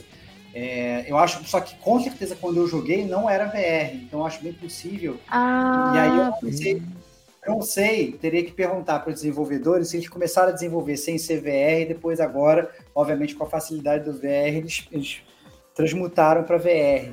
É possível, mas eu não tenho certeza. Mas porque assim, o, nome não me é estranho, enquanto está falando aqui, eu entrei aqui para botar e é muito parecido com, com o jogo que eu já joguei na própria BGS, entendeu? Então é, é, é curioso. Fico, fico até impressionado de, de, de, de, de, CVR e, e tô com essa dúvida de, de saber se realmente o negócio estava disponível desde, desde o VR, desde o início, sim ou não. Pô, só, só queria puxar um ponto aqui, voltar no Drakentos, é, Drakentos lá para falar. Eu joguei ele com, com, com o Pedrão lá. E eu conversei, foi um dos caras que eu mais conversei entre os estúdios, foi com o time do, desse, do desenvolvimento desse jogo, que é, é o estúdio Indian, né? O Indian Studios. É um estúdio localizado em Curitiba, falei até bastante com eles a respeito, porque eu trabalho muito em Curitiba até pela empresa às vezes. E um dos caras que a gente conversou lá, é que nem o Pedrão falou, na verdade, ele foi conduzido por uma level designer, né? era uma menina, uma moça que deu suporte enquanto ele jogava e ia falando, e eu fui conversando com outra pessoa, que era um game designer, e ele falou muito sobre a história do jogo, assim, que de fato tem, tem essa a, importância da lore do, dentro do contexto do jogo, ela é muito alta, né? Acho que uma das premissas mais fortes do jogo, inclusive, é a multiplicidade dos personagens. A gente estava falando de mais de 20 heróis, entre tanque, arqueiro, mago, todos os tipos mais comuns aí em MMO, principalmente. É, a gente fez o jogo até. Fa... Ah, na verdade, eu vou fazer um, um, uma correção aqui, Pedrão. Pelo menos para mim. Aí, aí, ele gosto, falou gosto. que. Ele falou para mim que tava pronto o co-op lá e eu que falei, já? não, não precisa e tal, é, porque a Caraca. gente já tava na correria, mas que dava para testar sim. Então, até se eles ouvirem aí, de fato estava pronto lá pro teste co-op, mas tinha que resetar tudo, se eu não me engano, tirar o, o que a gente já tinha jogado do meu lado, uhum, para uhum. juntar, e aí acabou não fluindo. Boa. Mas os caras. É um estúdio brasileiro, né? Eles falaram. É, o jogo tem sete meses de produção, tá em desenvolvimento há sete meses, tem menos de um ano. E a expectativa deles era em, é, eles conseguirem de fato todo o investimento necessário para lançar ainda em 2023, mas que está bastante amarrado à, à questão principal do investimento que o jogo vai ter aí, que eles estão capitaneando. Então, só esse ponto extra aí para Eu curti muito o jogo, o visual, que nem o Pedro falou, tá muito legal. O jogo, ele, ele tem uma pegada bem bem Octopath Traveler, assim, visual, em premissa e tal. Só que com aspectos um pouquinho diferentes ali, no, talvez no combate, que não é principalmente de turno. Mas tem, tem um futuro um futuro brilhante aí. Torcer para que dê certo aí dos nossos amigos brasileiros aí. Eu acho que todos são brasileiros, conversei com uma galera lá e era tudo brasileiro. O jogo é bem bom. Muito bom. É, seguindo, né? Você falou que, que o jogo está tá previsto para sair em 2023. Tem um outro jogo que também está previsto para sair no início de 2023, entre março e fevereiro. Desculpa, entre fevereiro e março, salvo engano, que é o Fist of the Champion. É, ele é um beat'em up é, de uma desenvolvedora brasileira que se chama Cyber Capivara. Opa, é, que nome maneiro. Não é um nome muito divertido. É, eu estava lá falando com o Jonathan, que é, um do, que é um dos programadores do jogo, e a ideia deles, na verdade, era fazer um, um beat'em up 3D. Então, você olhando para o jogo, ele é muito similar ao Fighting Force. O Diego vai lembrar com certeza. Do, do, com certeza eu lembro do, do, PS1. Então eles pegam, obviamente, toda aquela pegada que a gente está acostumado de 2D, né? De Streets of Rage, Battletoads e afins, e colocam é, aquele, aquele visual 3D, né? Que, que é engraçado, né? Que lá atrás é, todo mundo achou que a parada fosse bombar dessa forma, mas talvez por conta da, da, da tecnologia lá atrás não bombou tanto, né? Mas, obviamente, é, é, é, tinha um nicho, né? Era nichado. E aí eles estão aí explorando esse nicho também, que é o que é o beat'em up 3D. Fist of the Champion. Achei, achei bem divertido, vai ter é, local e online, é, com até quatro jogadores, você vai ter um modo de história que, que parece assim ser, ser bem pensado por eles, não é simplesmente uma história que está rolando, porque aparentemente no, no foco do modo de história, cada capítulo você vai controlando um personagem diferente né? Então, e todo e personagem, cada personagem vai ter um estilo de luta diferente, vai ter uma motivação diferente. Então, você vai ter um cara que é boxeador, você vai ter um cara que é, que é, kung, que é cara de kung fu, karateca, outro cara que luta krav maga, outro cara que luta capoeira, não sei das quantas e tal. Então, você vai ter, na verdade, vários tipos de luta à medida que você vai que você vai andando no jogo. Então, achei bem divertido aí o Fist of the Champion. É, é, Beat'em Up 3D é ousado, né? Ousado, ousado, ousado, É, cara, A ousado. própria experiência do Fight Force mencionada aí foi horrível. Né? É. Então, Não, ousado, eu, eu acho que é, que, é, que é engraçado. Eu, eu acho que talvez aquele negócio. é, a, gente, a, gente, a gente tem uns estilos de jogos que talvez o mercado não tivesse muito pronto para perceber Sim. na época, né? exato. E, e hoje, obviamente, eu acho muito legal, né? A gente tá, tá, tá a gente vê algumas ventures assim dessas desenvolvedoras tentando coisas novas e por que não tentar, né? Com um certeza. Então, Tamo então, junto. Descer a lenha hoje é mais fácil do que antes. É isso, é isso, é isso. É, Pedrão, você que tem uma lista ainda aqui, eu tô até tenso olhando a lista do Pedro. Também, gente, É, não, gente. Muito jogo, cara. Fala aí do, do, do Sports Lab, cara. Do, do Sport- cara, esse é um jogo. É, é bem simples, na verdade. Eles têm um. É um estúdio onde eles estão fazendo jogos em NFT, então eu não fiquei muito, muito tempo ali. E o jogo que eu testei foi um jogo simples, é um jogo do PSG ou do, sei lá, Barcelona, um jogo de futebol, de celular, muito simples, onde você joga com os craques ali, faz embaixadinha. É um, é um jogo simples, né? Então, é- mas é feito por um pessoal de brasileiro também, né? E não sei, não lembro de onde que eles eram. E eles estão entrando nessa nessa seara aí de jogos NFT, jogos para mobile. Engraçado, eles tinham direito para usar a camisa do Barcelona, essas coisas, você não chegou De- de- devem ter de- devem ter licenciado, né, cara? Porque É, eles tinham, acho que eram quatro times, três ou quatro times, todos internacionais. Daí você fazia embaixadinha, era um jogo assim, claramente é, para criança, entendeu? Então é um, é um jogo bem simples, né? Então acho que eles negociaram, né, com os times. É justa, acho que é justamente mais uma área para os clubes, né? Mais como uma coisa de marketing mesmo. Né? É, o... E saindo dele, você pegou o Kamigami, é isso mesmo? Isso, cara. É, esse é, é um outro estúdio, chama Dream Story Studio. É aquele estúdio capitaneado por uma pessoa só, um, um bastião. Na verdade, eu acho, eu acho que deve ter, devem ter mais, mas assim, o, o criador do estúdio é um estúdio muito pequeno, né? Deve ter ele mais duas ou três pessoas, provavelmente. Se estiver enganado, ele, ele me corrige, mas é, ele, tinha um- ele tinha dois jogos lá. Um é o Kamigami, que era um jogo de cartas é, de também tinha muito jogo de cartas lá na BGS, enfim, que é baseado no, no Magic, só que com estilo anime. E, nesse jogo é, você tem um tabuleiro meio que de xadrez, né? E, e você joga com, os, com vários deuses. Então você tem deuses nórdicos, deuses egípcios, deuses romano, grego, várias mitologias. Daí você, você escolhe um herói e, e vai baixando as cartas e, e o objetivo é, é vencer o inimigo, né? E a característica dele é que ele é estilizado com anime, mangá, né? Então é bem a- uma arte de Genshin, por exemplo, entendeu? Ou até de, de Dragon Quest, por exemplo. Então é uma, uma arte oriental. E ele que fez todo o jogo praticamente, entendeu? Esse, esse jogo, o Kamigami.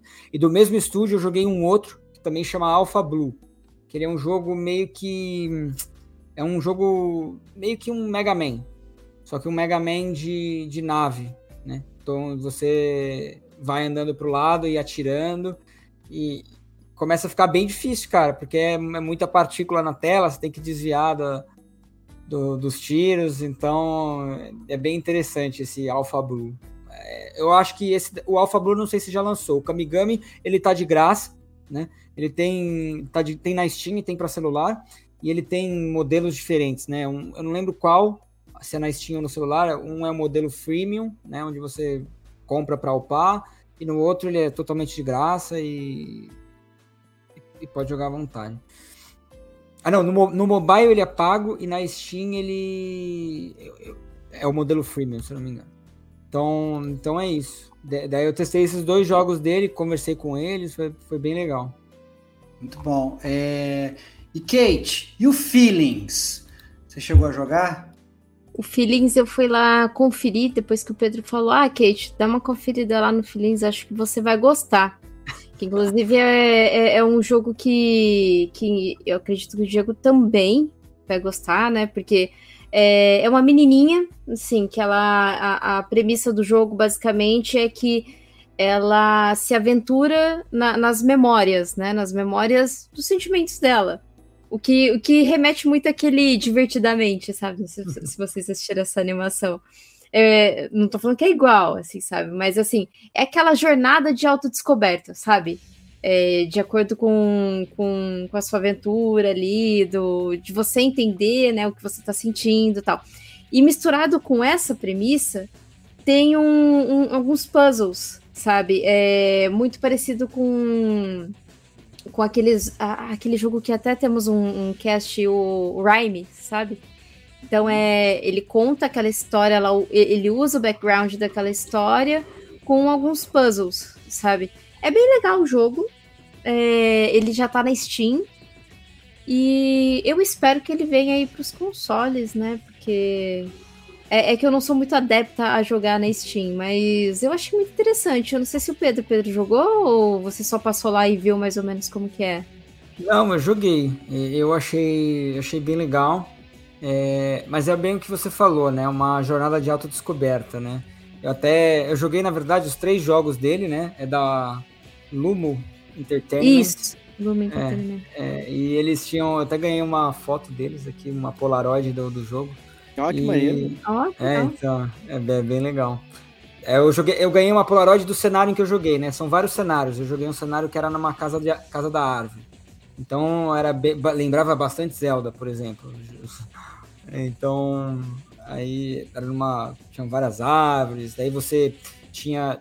Era tipo várias plataformas, né? Várias áreas. Daí você tinha que ir resolvendo os puzzles e, e passando pelas áreas, né? E, e, o interessante é que ele é bem intimista, né? Então ele vai lidar com a ansiedade que ela tá tendo na vida dela, né? Como a Kate falou, ela vai relembrar as memórias, então no, no presente, se não me engano, ela tem acho que 27 ou 28 anos. Daí ela, você vai jogar com ela quando criança, né?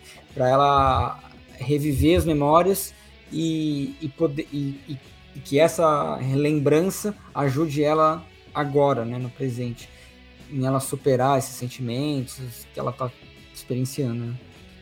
É, os outros jogos que eu joguei foram um foi o Aurora, não Aurora não é a Broken Halo, que é um jogo de puzzle de uma de um, uma anja que ela tem a, a, auréola, a auréola dela quebrada. Então daí ela vai buscar quem fez isso, né? Vai em busca de meio que vingança, né? Vai descobrir quem que retirou os poderes né, dela, entre aspas. Daí você vai resolvendo vários puzzles, puzzles assim pelo cenário. É um jogo 2D. Então, na verdade, é um tabuleiro onde você vai ter que resolver o puzzle dentro do tabuleiro, né? Com ela. E um outro jogo também que eu joguei deles foi o Alchemists, que é um jogo que é uma visual novel é, com paciência. Então você é um aprendiz de, de alquimista, daí você vai ter aulas de fazer poção com uma, uma, uma herbalista, né? E aí essa herbalista é muito excêntrica, né? Então daí você vai ter que lidar com a personalidade dela e tentar fazer as receitas lá, combinando as cartas de paciência, né? Como, como jogo de cartas.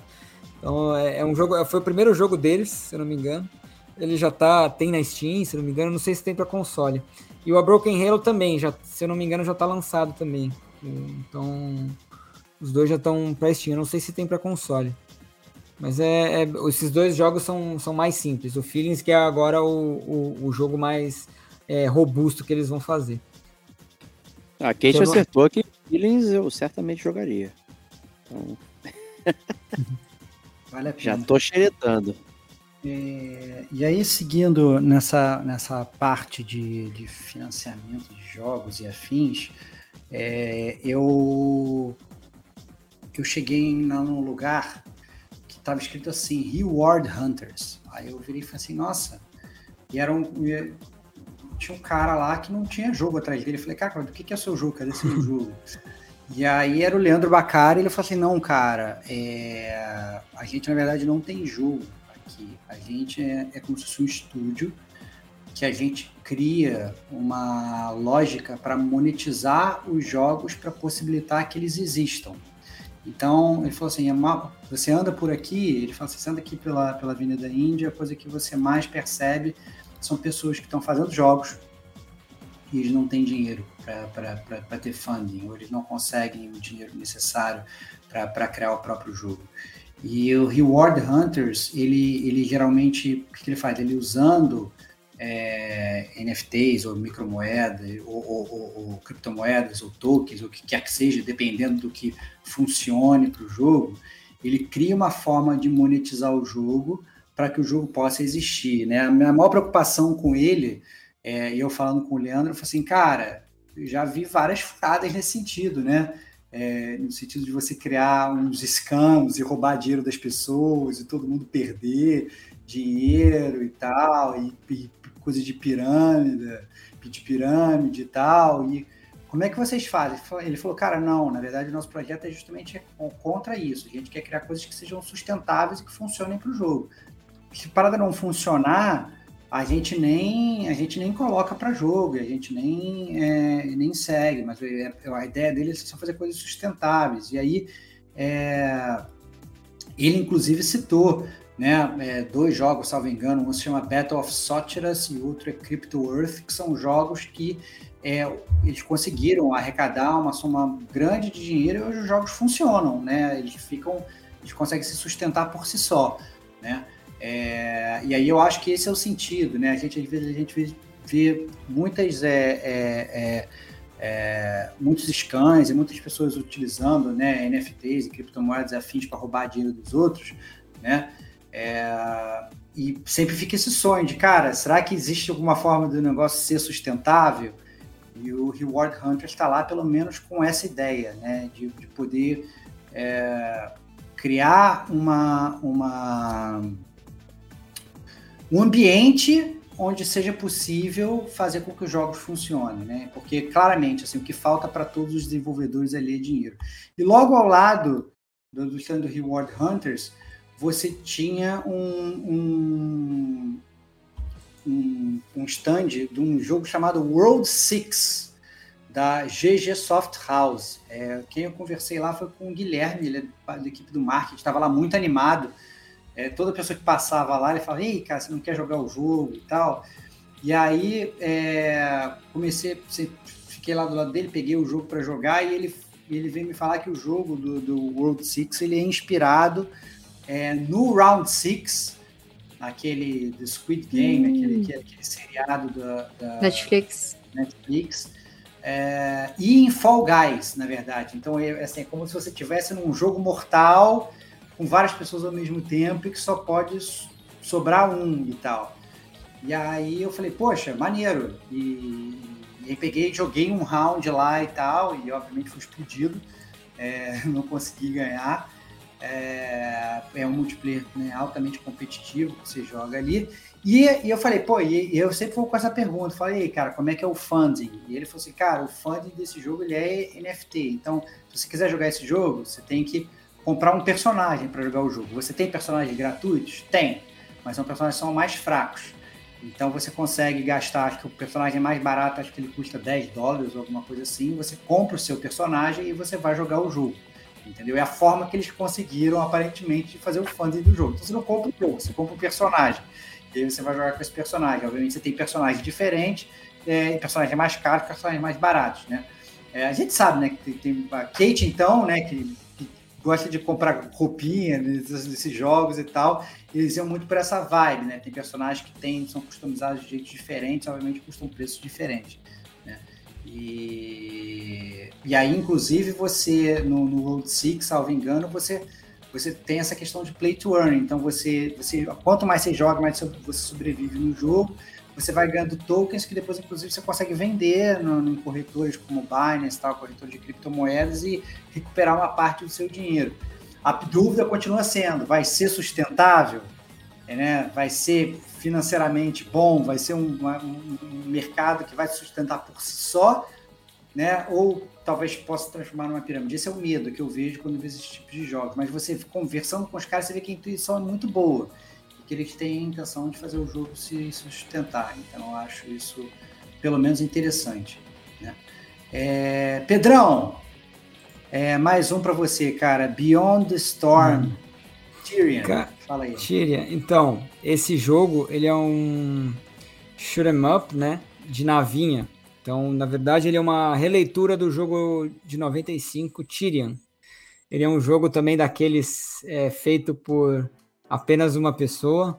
Se eu não me engano, é o, Leonardo. Então daí ele cheguei, joguei um pouquinho lá. Ele o, o jogo chama Beyond the Storm. Ele já está lançado, está na Steam, né? E ele é, ele é como se fosse um sucessor do jogo de Tyrion, que é um, aqueles jogos de navinha onde você dá milhares de tiros e, e ele vai automático, né? Então é só você atirar. Muda, tem vários tipos de, de tiro, né? Você tem tiro de laser, tiro de, granada, e você consegue. Uma coisa muito interessante é que você consegue controlar, por exemplo, o escudo da nave, você consegue controlar o combustível da nave, redirecionar, tirar energia do escudo e jogar para a arma, por exemplo. Então, para quem gosta de estratégia, por exemplo, é interessante. E é aqueles. E, é, e os gráficos são, são também inspirados no, no, no Tyrion de antigamente. Boa, Bom, legal. você curtiu? Cara, eu gostei, mas eu não tenho muita habilidade mecânica para isso, porque você tem que ficar desviando muito de tiro e você tem que matar os inimigos que estão vindo na tela, né? As outras naves. Então é, é bem difícil esse, esse shoot 'em up aí de você ficar naquele samba ali se esquivando e atirando, né? O é, shoot 'em up é, um, é super nichado, né? E hoje a galera é, tá então... tá mal acostumada, inclusive, eu diria. É, tá fácil demais, né, Diego? Fala aí. tá faltando os emojis nos jogos aí. Né? É verdade. Põe um jogo desse aí, né? No, no, no ninguém aguenta. É. Exatamente, é bem... brincadeira. Mas um cara que é hardcore Tecno Gamer como a gente é o Digo, cara. É, Digo, fala aí do Flank Farm, que eu sei que você testou lá. Que, que isso? É de fazendinha? Olha aí. Harvest Moon, não, cara, que é isso. O Flank Farm, se eu não me engano, é um jogo Battle Royale, né? O Pedrão jogou, eu acho que a gente jogou junto, né, Pedrão? Te chutei o... para fora do cenário, cara. Olha é aí, cara. cara. Mais é, um jogo. Quando, quando, o Digo ele ganha, quando o Digo ele ganha, ele lembra muito bem, ele gosta de tirar onda. Agora, quando ele perde, cara, será que a gente não. jogou junto, Pedro? Será que a gente jogou junto? Peraí, que eu vou Olha mandar um tweet cara. aqui, cara, pro pessoal da Veneta, Veneta Games Studio, porque eles estão de prova que isso é uma mentira, cara, que isso não é uma verdade. O Pedro, ele foi jogado 78 vezes para fora da arena e só aparecia Victory na minha tela, cara. E a, a, a gente jogou, era o Battle Royale, tinha lá os, os, os bots, né? Mas players eram só eu e ele e todas ele perdeu. Ah, inclusive quando ele soltava o superzinho dele lá, ele morria sozinho e aparecia Victory pra mim, né? Irado isso daí. Oh, Mas enfim, a, a, o jogo chega pra. Esse Pedro. É, o Pedrão ah, tá usado, hein? Tá demais. Flank Farm deve chegar para PC em 2023, a expectativa é início do ano. É, como eu falei, é um jogo do, desenvolvido pela Veneta Games Studio. O, o curioso é que eles estavam sorteando um PlayStation 5 para quem jogasse lá o jogo. É, eu não participei, eu joguei, mas acho que já tinha saído, ou não, não, foi mencionado na época ali, na hora que a gente estava, mas eu vi isso depois, eu vi um cara andando com o PS5 lá, a caixa talvez seja até ele, ou ele comprou na feira, mas estavam sorteando. É, e o jogo, ele, o objetivo do jogo é basicamente empurrar os jogadores para fora de, da arena, né? no estilo mais mais tal qual Super Smash Bros, assim, ou Multiversos. Então, a expectativa é colocar todo mundo numa arena é, e ela tem rampas e diversos cenários ali dentro da, da arena ao melhor estilo estilo Fall Guys, mas sem a premissa de, de run do Fall Guys, né? Então, uma arena ali e aí o objetivo é você empurrar a galera para fora e o último a ficar vence a partida, sendo que o combate ele se ele se divide entre os empurrões, as pancadas e também o super, né, o especial, que é uma carga que cada personagem tem particularmente o seu a sua vantagem ou desvantagem em termos de magia. Então tem um que vai dar um choque, o outro vai soltar um, uma invisibilidade. Então ele tem essa ideia mais no estilo Super Smash Bros. A gente jogou lá, inclusive a gente deixou a nossa assinatura do Gamer como a gente lá na bancadinha que eles montaram, eles falaram pra gente rabiscar. Mas o jogo, o jogo é bastante interessante. Fala aí, Pedrão, o que, que você achou? Não, achei legal, exatamente isso. Battle Royale para diversão, né? Realmente não, não tenho habilidade para isso, mas mas é isso aí, tem que jogar o cara para fora do cenário, jogo 3D, interação com o cenário. Você pode não só jogar para fora do cenário, como tinha também um, um, um, pitch, onde você jogava ele no pitch, assim, num, num poço. Daí é ia para fora do cenário também. Era bem engraçado. É o bom que era o Pedrão, ele vinha me jogar para fora, assim, eu dava dibre do Ronaldinho nele, ele saía sozinho, cara. Então, é é, essa é a habilidade do Pedro com é. esse estilo de jogo. Mas é isso. É. Cada personagem tem uma habilidade diferente, é bem legal. É, olhando, olhando a lista do Pedrão aqui, o Ronaldinho ao contrário do gamer como a gente. Ronaldinho. É, a gente. Ronaldinho reverso. Ronaldinho reverso. Hum. É, tem um jogo que eu fiquei bastante curioso de ver aqui na sua lista, cara, que é o Surviving Mars, cara, que salvo engano, ele tá até de graça no, no serviço da, da PlayStation, cara. Até não foi lançado, não foi? Survival Não, não, não. Eu já não, vi ele Não foi ou é diferente? Agora fiquei até. até, até... Não, é diferente. É, diferente? Na verdade, é um jogo que ah. ele é inspirado no Surviving Mars. Ah! É... E se chama Surviving Mars. Então. Não. não, não, não, não. Ele se chama. Eu não sei. É Oxelis Game. Oxelis. É. Oxelis. Oxelis, isso. E, e, ele, ele é um jogo de estratégia, né? Eu, eu não, não joguei, o, o desenvolvedor que estava lá jogando, ele comentou um pouco sobre o jogo, né? Ele estava mostrando, você é, faz uma base em Marte e tem que fazer a, a base prosperar, né? Então é um jogo de estratégia. Se eu não me engano, Oxylis é o nome da, do estúdio, na verdade. É, e aí ele tava. Ele, ele falou que não dava. Não sei se não dava para jogar, mas ele, ele tava mostrando o jogo ele mesmo jogando, né? Ele falou assim: ó, essa aqui você prospera a base, né? Tem, você consegue andar com uma nave, né? Daí tem vários tipos de prédios, é um jogo de estratégia. Daí ele é baseado. Eu sei qual é o jogo. É, o qual nome jogo? se chama Curiosity. Curiosity. Aqui, Curiosity ele escreve diferente. É Q-U, aí depois Curiosity. Então, é, é, e você realmente é um, é um jogo de construir cidadezinha isso. Em Marte. Espacial, exatamente. Espacial. Então, assim, até a própria Kate pode dar uma olhada, acho que ela vai curtir aqui. Então, Curiosity é o nome do jogo. City Building é. Strategy Game no, no espaço. É. Então, já, já, já, já, achei aqui o, o, o jogo. Muito, ele me lembrou. É, então, ele me lembrou o Surviving Mars, que eu joguei um pouco. Ah, é, ah, Surviving Mars. Então. Isso que eu ia comentar. Ia comentar do Surviving é, então... Mars. É, eu joguei um pouco ele, daí na hora quando eu vi já, já me lembrou, então. É bem inspirado. Muito bom. É, saindo do Curiosity, Pedrão, é, tem um aqui que, salvo engano, você também se degladiou com o meu amigo Rodrigo Domingues. é o Magic Venue. Qual é desse aí, cara? É, esse jogo aí, ele não é multiplayer. A gente acabou jogando, mas ele é single player. Ele é um jogo de celular que já está pronto e é um jogo também de uma pessoa só. É, se não me engano, ele chama Pedro também. E ele e esse jogo é um jogo de sobrevivência roguelike. Então você começa como um, um mago, onde você vai ser atacado por diversos inimigos e você vai ter que literalmente escapar dos inimigos. Você não, não vai enfrentá-los diretamente. Então, o seu objetivo é sobreviver maior tempo que você conseguir. E ao longo do jogo você tem várias runs, né? Você vai ganhando cartas que te dão poderes, né? Por exemplo, uma, uma espada fica ao seu redor que destrói os inimigos. Você tem é, um círculo que enfraquece os inimigos também. Então é um jogo de sobrevivência é, meio que de terror, assim, né? A arte ele é, ele é, lembra um pouco o Cthulhu, assim, a arte ela é meio sobrenatural. Já está disponível místico, por celular, bem místico, exatamente. Um jogo de uma é, pessoa o... só, o cara fez tudo. É, esse jogo a gente não se enfrentou de fato, ele é mobile.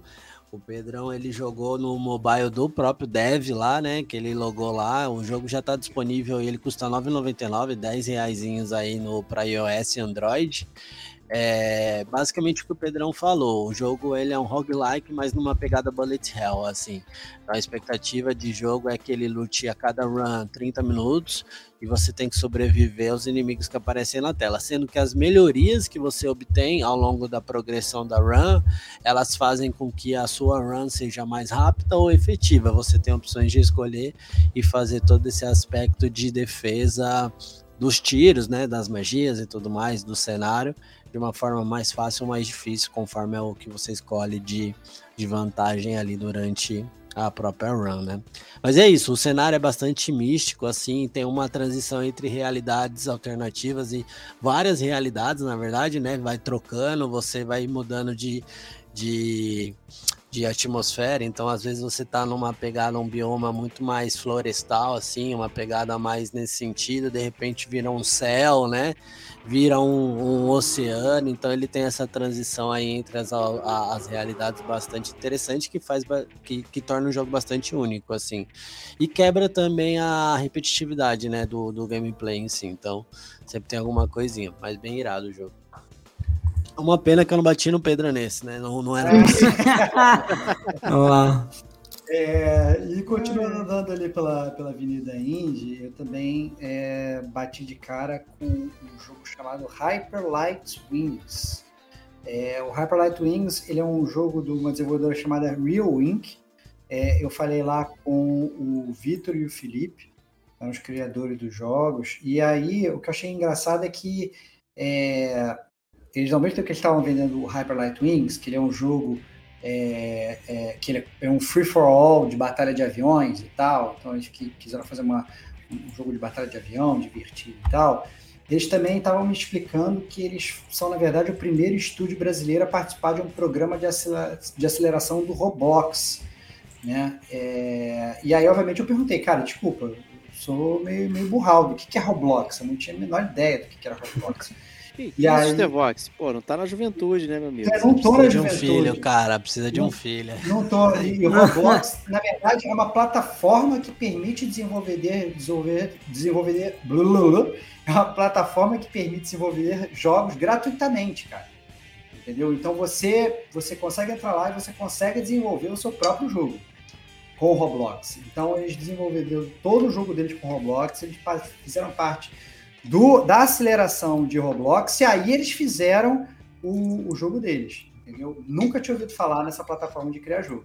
É, não entendo como é que vocês estão tão à frente do tempo se vocês estão desenvolvendo jogos com os filhos de vocês, é, mas essa é a grande verdade. Então você vai e você consegue desenvolver o jogo com o Roblox. achei bem, bem maneiro, embolado pra caramba. Ainda tô no PKXD é, aqui em casa, então o Roblox esse problema do, do Roblox é que é que é, tudo bem, é livre para você desenvolver, só que o que, que, eles fazem? Você desenvolve, desenvolve algo bem legal, aí eles vão te pagar lá 50 centavos e vão rentabilizar o que você desenvolveu muito mais, vendendo muito mais para outras pessoas do que. E você não vai receber praticamente nada por isso, sabe? Você vai receber bem pouco por isso. E normalmente quem estava desenvolvendo esses jogos do Roblox eram crianças. Então Entendi. teve toda essa problemática também de tipo, ah, então isso é um trabalho infantil, sabe? Então te, teve um, um, um, uma boa polêmica do Roblox é, em volta a isso, acho que faz uns dois anos mais ou menos. Aí por isso é. que o. Eu, eu não sei como é que realmente funciona, obviamente, o contrato, né? Mas, obviamente, não, eu imagino que não deva ser algo escravocrata, né? Então, se a pessoa decidiu assinar, ela deve saber previamente as regras. Até eles até estavam explicando que no início eles não tinham salário, não tinham nada, e a Roblox falava: olha, vou te pagar um salário por mês para tu produzir o jogo. Pois é, agora tá pagando porque teve toda essa polêmica. Ah, ah entendi. Teve, entendi, é, entendi, todo esse problema, sabe? entendi. Então, eles não, eles não queriam. Eles, enquanto eles rentabilizavam em cima, tava ótimo, sabe? Mas aí teve todo é, esses órgãos públicos em cima do, do Roblox, Roblox e que acabou cobrando. Né? Algo-. Não que hoje seja melhor, mas assim, É, faz sentido. Então, assim, fica o disclaimer para a galera analisar, né, como realmente funciona, e se, obviamente, para você não trabalhar de graça para os outros. Eu acho que eu, eu entendo, obviamente, que a partir do momento, por exemplo, que você não tem nenhum dinheiro, não tem nenhum salário, alguém te paga para fazer um jogo, é como se que alguém tivesse. E esse é o ponto, pelo que eu entendi, né? Você pode usar o Roblox para fazer jogos próprios, ou você pode fazer jogos para vender através da plataforma deles, ou alguma coisa assim, né? Obviamente, imagino que devam ser preços diferentes, devam ser remunerações diferentes. Eu não entrei a fundo no, no, no- no papo de business, né? É, Mas é isso, a plataforma existe. Acabou que a gente ficou falando mais sobre o Roblox do que sobre, sobre o jogo em si, que inclusive parecia bem legal, né? O Hyper Light Wings. Então vale aí, galera, testar se quiser também. Eu tô bolado que a gente tá com uma hora e quarenta de podcast e até agora ninguém falou de Homem Cueca Rosquinha, pelo amor de Deus. É, Tem cara, um eu bando de puxar, nome aí em inglês. eu ia puxar né? agora, cara. Alchemist, Scribblblom. E tem um nome Homem Cueca Rosquinha, pelo amor de Deus. Pedro, essa é com você, cara. Vai Cara, é, infelizmente eu não vou conseguir lembrar o nome desse jogo. Esse é Ah, negócio não, cara. consegui. Ah, não, Cara, cara. não é Ah, possível. não, A cara. gente procura aqui. Que propaganda é essa que Era o tem, quê? como a gente tá fazendo, cara, que você não vai saber o nome aquele do jogo Dunit lá. é, Isso, isso. É um roguelike, né? Isso, exatamente. Eu vou, eu cheguei vou a lembrar um você, Pedrão. Donut Arena. É Olha lá, isso. Dante Arida. Então, ele é um, é um Ah, não é em português, é isso? Eu fui Não, enganado. cara, isso foi só pra lembrar, pelo visto. Ah, não. Homem cueca, rosquinha é bem melhor, cara. Vai. É lógico. Eu vou Então. comprar 15 cópias desse jogo. Agora, Donut Arena, eu tô fora. Como é que funciona, cara? Desculpa. Você, você é um, um, um homem. Um homem está- cueca rosquinha, cara. Desculpa. Calma, não, inicialmente vocês Não, cara, você, Calma, se você for qualquer coisa diferente de um homem cueca rosquinha, tá errado esse jogo. Você inicialmente está pelado, né? Numa arena. E aí o, você vai entreter o rei da arena. E o rei da arena ele começa a jogar rosquinhas para você comer. E, e aí você vai comendo as rosquinhas e matando os inimigos. Só que ele também joga cueca. Então daí você vai ter que vestir a cueca, comer as rosquinhas e matar seus inimigos. Ele é um jogo roguelike assim, é um jogo que ele vai jogando arma também, espada, é, um monte de coisa e, a cada rodada, né, a cada run tem é um inimigo, são vem mais inimigos, né? Então daí você vai lá de cueca comendo rosquinha e batendo nos inimigos. E se vo- e você não pode, se você não comer a rosquinha, o cara fica bravo. E daí ele joga mais inimigo na tela, sei lá o que ele faz que você te prejudica, entendeu? Então você vai ter que comer as rosquinhas que ele joga. Pô, vamos dar a dica pro cara trocar pra Homem Cueca Rosquinha. que Cara, é melhor, pior gente. que. É, então, ele, tá- esse jogo, se eu não me engano, ele também é, é um jogo de um cara só. É, e ele tava lá no stand com, com a esposa dele. E quando eu ch- cheguei pra jogar, ele não, ele não estava, tava só a esposa. Daí ela que me explicou ali o, o que, que era o jogo, qual que era a ideia do jogo. né? Infelizmente, acabei não voltando lá pra conversar com ele, Pô. mas. Mas é bem legal. E, tá- e a, e a decoração do stand tava bem massa, porque tinha um monte de rosquinha pro lado, um monte de, de homem cueca. E é, ele é todo pixelado, o, o jogo. Ele é, ele é tudo em Maneiro. pixel art. É, e, e Diego, fala aí sobre o Ancient Cultures, cara. Qual é desse jogo, cara? Cara, o Ancient, o Ancient Culture, se eu não me engano, o Pedrão jogou, eu fiquei trocando uma ideia com os caras, né, Pedrão? Enquanto você jogava Uhum. lá. É, o jogo. O jogo é em terceira pessoa, ele. Ele se passa é, na. A, a, o gameplay ele se desenrola no aspecto do, do, do, personagem principal, que é um menino, não vou lembrar o nome dele agora. E ele é mandado é, por algum motivo para o passado, lá para os astecas, para os maias, eu não me lembro agora. Mas ele é mandado muito a, tempo atrás e você. E o desafio do jogo é você descobrir como sobreviver ali. Então você tem que aprender a pescar, como eles faziam, você tem que lutar com as armas que eles faziam, que eles usavam, né?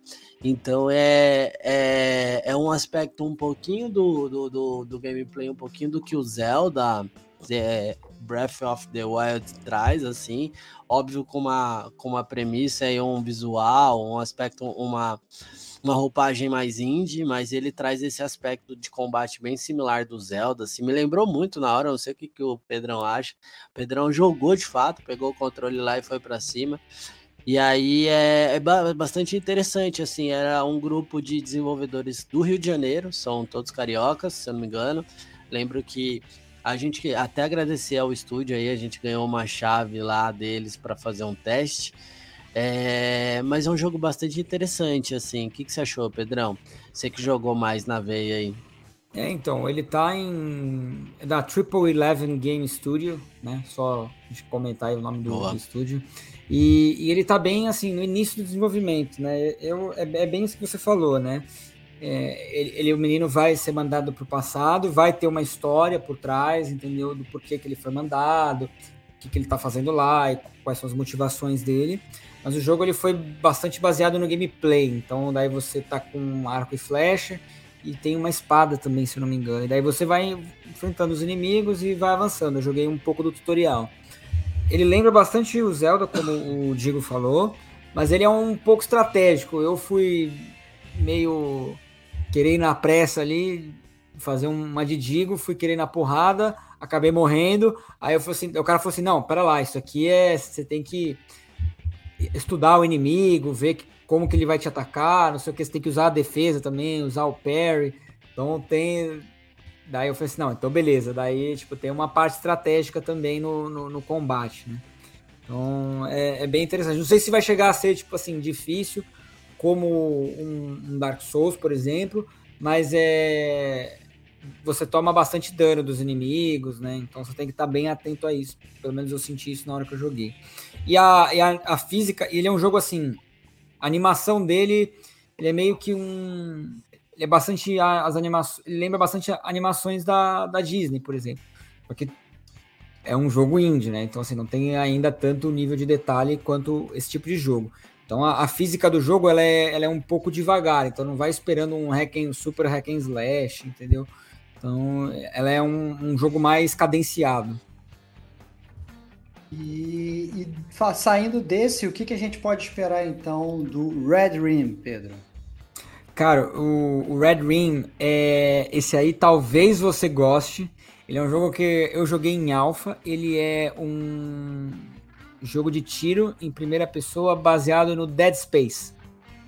Então ele é um jogo feito por também quatro, cinco pessoas, são estudantes né, de programação e, e eles se basearam numa São Paulo futurística, né? Então, eles, eles tomaram como ambientação uma coisa meio cyberpunk. Então, você tem, tipo assim, é, uma bandeira de, sei lá, São Paulo, City, sim, República de São Paulo, que tá que quer a independência do Brasil, alguma coisa assim. Na verdade, não é nem contemporânea, é no futuro, né? Então, é, eles só pegaram o conceito da cidade e transportaram para um outro planeta, né? Mas ele é, ele é baseado na, na cultura aqui de São Paulo. E aí. Na, na, na, não cultura, né? Mas assim, nos, nas localidades de São Paulo. E daí você vai enfrentando alienígenas, você tá dentro de uma nave, a princípio, a parte que eu joguei. E, e o jogo tava rodando, inclusive, na, na própria engine. Né? Eu acho que é, eles estão usando a, a Unreal 5, né? Então eles estavam assim, é o começo do começo do começo do jogo. E, e, um, e eles usam um sistema bem legal de de gameplay onde você você tem energia na sua armadura e você utiliza como munição a energia da sua armadura, né, a munição da sua arma. E é tudo muito escuro, tudo muito claustrofóbico, é, os inimigos vão para cima de você igual o, o, os Dooms de antigamente, entendeu? Então, eles falaram que se inspiraram em Doom e também em Dead Space, né? Principalmente Dead Space, inclusive. E, e, com a pegada de Cyberpunk. É um jogo que eles querem lançar uma beta no que vem e aí ter mais desenvolvimento. É, e, e, saindo do Red Ring, cara, o que, que, você tem para me falar de um outro que tá aqui na sua lista, que é o Alien Holocaust? Cara, esse aí, olha, eu vou pedir ajuda para os universitários, porque esse jogo era um jogo, se eu não me engano, Atari. Ele era baseado no Atari. Então você tinha, você é um bonequinho onde você cai. Eu não sei, eu não sei aonde você. É muito, é muito difícil você imaginar o que, que se passa com esses jogos, porque você cai numa plataforma, plataforma vermelha, não tem, não tem nada ao redor, então você tem que achar uma maneira de sair, é como se fosse um labirinto. Então você vai andando para os lados e para baixo, né? Tentando descobrir aonde que são as saídas, pegando as chaves e, e, e fugir daquele labirinto. Então você joga só com aquele com aquela manete né, do, do Atari antigamente. Eu não sei, queria saber como é que vocês tiveram experiências com jogos desse tipo. Cara, né? Porque... eu, tô, eu tô olhando aqui, mas assim, tem um. Assim, tô tentando descobrir. Tem vários claro. desses jogos, eu tô. Eu tô me dia vocês estão falando, eu tô tentando olhar na internet. Alguns eu acho, outros eu não acho. E esse, na verdade, eu consigo achar o jogo do Alien do Atari. Entendeu? Mas eu não entendi. É, é um jogo novo feito para Atari. Ele é um jogo. É, da onde veio esse jogo? Ele é um desenvolvedor brasileiro fazendo um jogo com esse nome? Como é que era? É, então, eu não. Qual o nome da desenvolvedora? É, eu não, eu não, eu não lembro o nome da desenvolvedora. Eles estavam promovendo vários jogos de antigamente, assim. E eu não sei se eles é, fizeram uma releitura do, do, do, jogo de antigamente, ou, ou se eles estão só promovendo o, o jogo de, o, o, jogo lá. É um jogo novo para Atari 2600. Para Atari. Isso. Isso pela pesquisa aqui. É, é de um desenvolvedor único também, do Fernando Rodrigues aqui. Então, a gente já, já ouve isso, né? Alguns jogos que foram uhum. lançados para Mega Drive e tudo mais, é, hoje, né? E aí o Alien Holocaust é um jogo de Atari 2600 hoje. Né? Não, é isso, imaginei que fosse. Essa é a parada. O Pedro falando, foi imaginei que fosse mais ou menos assim. Cara, é, desculpa é, a minha é a falha em contar. Não, é porque... que é isso, é isso. Cara, é muito, é muito jogo, às vezes é difícil lembrar das coisas. Então isso claro. é, é, bem interessante isso. bem é, curioso.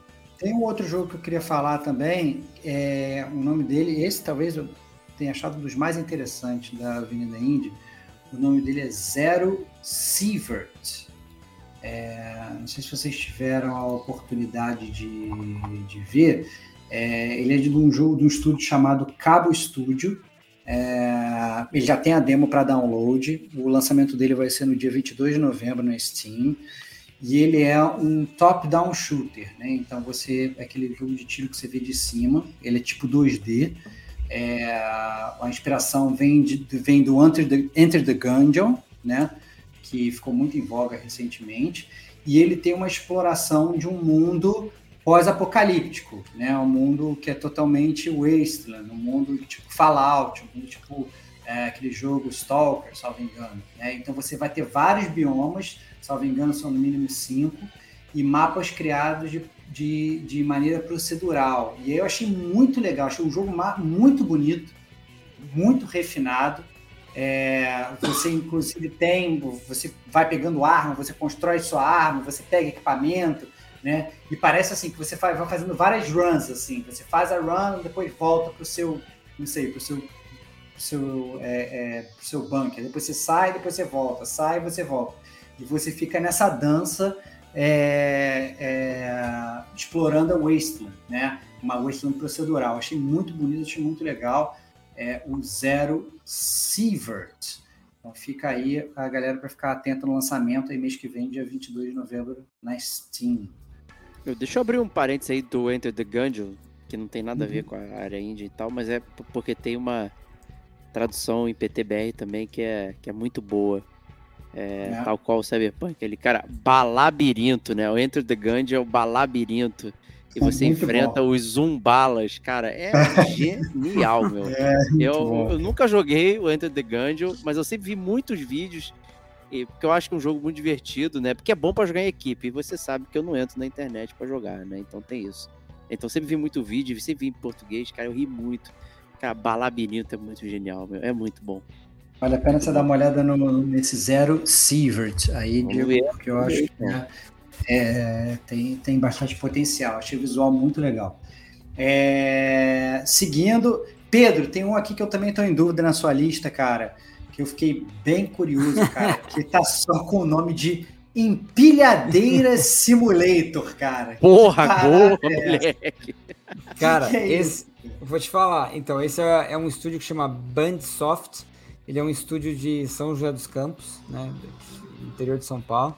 E, e esse jogo, cara, eles estavam com dois jogos. Um, o simulador de empilhadeira que você falou, e o outro era um jogo de plataforma do Leão. né? Então, falando um pouco sobre o simulador, cara, é mais difícil que parece, viu? Você tá dentro de um armazém, pilotando uma, uma empilhadeira, e você tem que. E você tem várias caixas espalhadas pelo armazém, e você tem que pegar essas caixas e colocá-las no- nos pallets, né?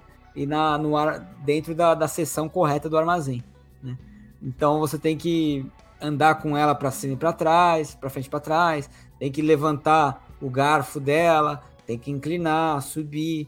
Então, para quem gosta de simulador, é uma boa pedida aí. Né? Aí você tem que empilhar as caixas dentro do armazém. Daí eu tava jogando lá, o cara falou assim, cara, vou te falar que você foi um dos que foi mais longe. Eu não. Eu consegui seja, empilhar. Já tá preparado para ser mestre de obras, é isso? Exatamente, cara. Consegui empilhar uma, uma caixa de papelão lá, meio torta, mas, mas deu certo. Muito bom, muito bom. Muito bom. É. A gente tá devendo um podcast simulador, inclusive, aí, aproveitando É esse. verdade, é verdade, é verdade, é verdade. É, Outro jogo que tá lá também, é, que vale a pena falar, é o Eclipse Shine of Dawn. É, ele é de um- uma desenvolvedora chamada Yamandu Studios, que é um estúdio lá de, do Rio Grande do Norte. É, o Vitor estava lá no estúdio. É, ele, inclusive, ele não tem previsão de venda, mas você já consegue entrar na Steam e adicionar ele na sua lista de desejos. E ele vai ser um action RPG é, com hack and slash e puzzles. Né? Você vendo o jogo, você vê que eles têm uma, uma, uma influência de God of War, né? dos primeiros, não desse último, né? É, mas você vê que eles têm aquela câmera assim por cima e tal. Você vê o personagem batendo numa galera e você controla o Luke, né? Ele, ele impunha uma espada chamada Suncatcher, né? Então, é, pareceu bem legal o jogo também é, da, da Yamandu Studios, né? mas infelizmente ainda sem previsão de lançamento. É, e seguindo, para pelo menos fechar aqui a, a lista do Pedro, tem o GemGG, GemG, sei lá como é que fala isso. É uma plataforma gamer, Pedro? Que parada é essa? Pedrão caiu, cara. Eu achei que você tinha visto. Tô vendo, não tô, com a, não tô com a tela aberta, cara. Ah, tu não tá com. Não, óbvio que não. não tô a Zap Zapson. Não, É, não, ele cara, perdeu- eu, tô, eu tô, tô alternando cinco telas aqui, cara. É tela, é, é tela Caiu de a- texto, é tela de, de, de, de informação, é, é tela para ver o jogo. Sem Caiu chance, a lista, caiu a luz do rapaz aqui. Cara. Sem chance, sem chance. Deu ruim, deu ruim. É, bom, então seguindo aqui, tem um outro. é, um outro. Para fechar, na verdade, tem um outro. Na verdade, não é nem jogo que eu quero falar, mas é um serviço. Isso eu achei muito legal não imaginava ver isso lá na Avenida Indie. Então, dentre tantos jogos, é, tinha uma desenvolvedora que eu cheguei lá e não tinha meio que não tinha controle para você jogar. Eu falei, caraca, o que, que são vocês?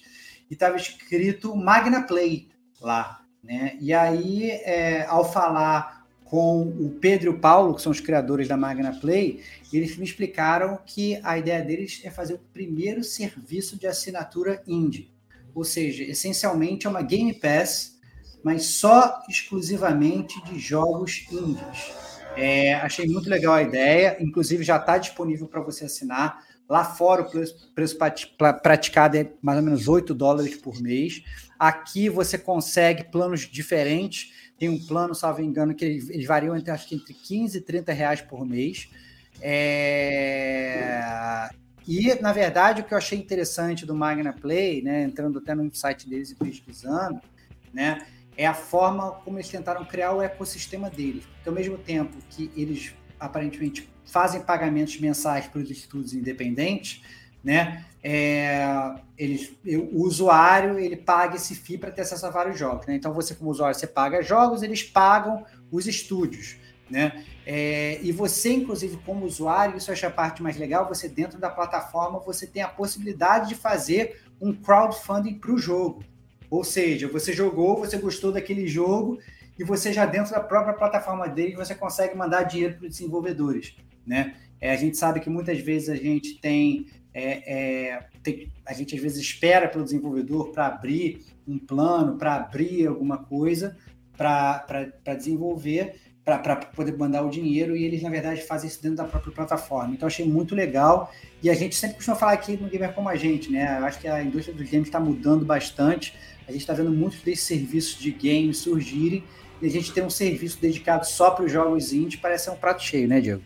Pô, isso aí. Eu fiquei muito curioso, que pintou o, o e-mail lá. Eu falei, pô, alguém solicitou essa parada aqui lá no e-mail do Gamer Como a Gente, não sei o que. Eu não entendi nada. Aí o Stevox, não, foi, eu conversei e tal. É, então é uma iniciativa interessante aí para a gente poder estar tá monitorando e ver o que o futuro nos reserva, né? Eu acho que a gente já comentou inúmeras vezes aqui, é, estamos migrando para um futuro que os serviços serão né, muito é, apropriados para gerar acesso para muitos jogos, né? Para as pessoas que, que não têm a renda suficiente para ter esse hobby que é caríssimo, né? e tudo mais. Então o serviço é, é, a, é, a, é a opção para a maioria das pessoas, para a grande maioria. Né? Então quem oferecer um serviço melhor e de qualidade, com, com opções e tudo mais, vai ser que vai estar na frente. Né? Então é, é, é, é um caminho muito legal para se trilhar, para entender. E, e, e você vê, é um serviço que é independente também. Né? Então isso é muito, muito interessante né? E, e, muito legal que a BGS ali, né? O pessoal que, que foi para lá, eu, eu, eu, entendo até que não há uma curadoria da BGS com as pessoas que vão estar lá. Acho que tem muita coisa que né, realmente você compra o seu espaço para estar tá lá. Então a gente, caramba, vê o esforço que o pessoal teve para gastar a grana e ir para lá. Né? A gente já teve nesse lugar aí de, de gastar uma grana para se colocar ali, para poder vender as coisas, vender o seu trabalho, e tudo mais. Então, o mínimo possível que a gente pôde fazer aqui é, é justamente ter conversado com toda essa turma e, né, e poder ter falado aqui sobre eles e tal. É, não só sobre o pessoal aí do, do serviço, mas também de todos, né? Então, é, caraca, é surreal. E eu tô bolado, assim, que eu acho que, que talvez essa tenha sido a melhor BGS em termos de disponibilidade e variedade da turma independente. Cara, pela, que... pela minha contagem aqui, e olha que alguns ficaram de fora, porque a gente teve quedas aqui na, no, no, meio do podcast, mas é, pela minha contagem, a gente teve 37 jogos mencionados aqui é, nesse podcast. A gente nunca teve tantos games indies aqui no Gamer como a gente, é, na, é. na, na BGS. Então, muito legal. É por isso que eu estava falando no início, assim, apesar de ter de ser um espaço apertado, é um espaço estava muito cheio. Esse é o problema. Tinha muita gente lá, tinha muito desenvolvedor querendo apresentar. O mercado de games está crescendo. achei, inclusive, mais uma vez, dar parabéns para a própria BGS organização que botou a Avenida Índia mais para o centro da feira. Então, literalmente, você, você tinha que ir para qualquer lugar da feira, você passava meio que no meio da Avenida Índia. A gente se você pegar é, é, podcast do Gamer como a gente no passado, a grande crítica é que a BGS ficava no canto e você não ficava estimulado a ir lá. Essa era a crítica que a gente já fez aqui no Gamer como a gente. Exato. E isso foi exatamente o contrário que eles fizeram. Ficava no meio da feira, literalmente. Literalmente no meio da feira. Então, eu pessoalmente, assim, a gente até chegou a criticar no, no, no, no, podcast a localização, mas eu, pelo contrário, né? Minha opinião pessoal é que eu achei perfeita a localização. Eu só achei pequeno, assim, o espaço. Eu achei que ficar muito cramped up. Eu achei que tava ficar todo mundo ali juntinho, todos os, os, os aqueles boxes um perto do outro, você queria andar e às vezes você não conseguia. Às vezes você tinha que sair da Avenida Indy para poder andar e entrar para o outro lado, de tão apertado que tava, entendeu? Então essa talvez tenha sido a minha, minha maior crítica. E a crítica tradicional que é a de concentração. Né? Eu não fui, mas os relatos e tudo mais é de pô, quer ouvir o jogo, quer, quer se enturmar ali e tal, como é tudo muito apertado, como o Stevox falou, né, a barulheira em volta e tal, tipo, você não consegue é, perceber a imersão de fato que alguns jogos estariam oferecendo, é, mas faz parte de um grande evento. Né, então não, não, não tem jeito, é um evento muito necessário que estava aí né, com a super demanda reprimida, a galera doida para ir e tal. Na última né, BGS que a gente foi, que teve análise dos indies, né? A gente trouxe até um conteúdo um pouco diferente, a gente trouxe várias entrevistas, né, com o pessoal e tudo, demos play aqui, a parada, é...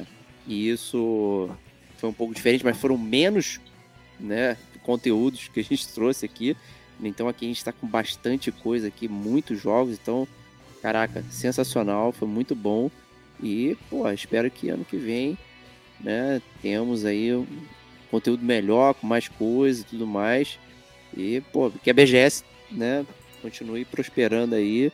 E, de novo, agradecer demais o pessoal lá que nos propiciou aí o, o, o ingresso, porque a gente né, foi lá conversar, trocar ideia e fazer esse conteúdo aqui para vocês, né, para muita gente também que não pôde ir à feira, né, por N motivo que foi, qualquer que seja o motivo.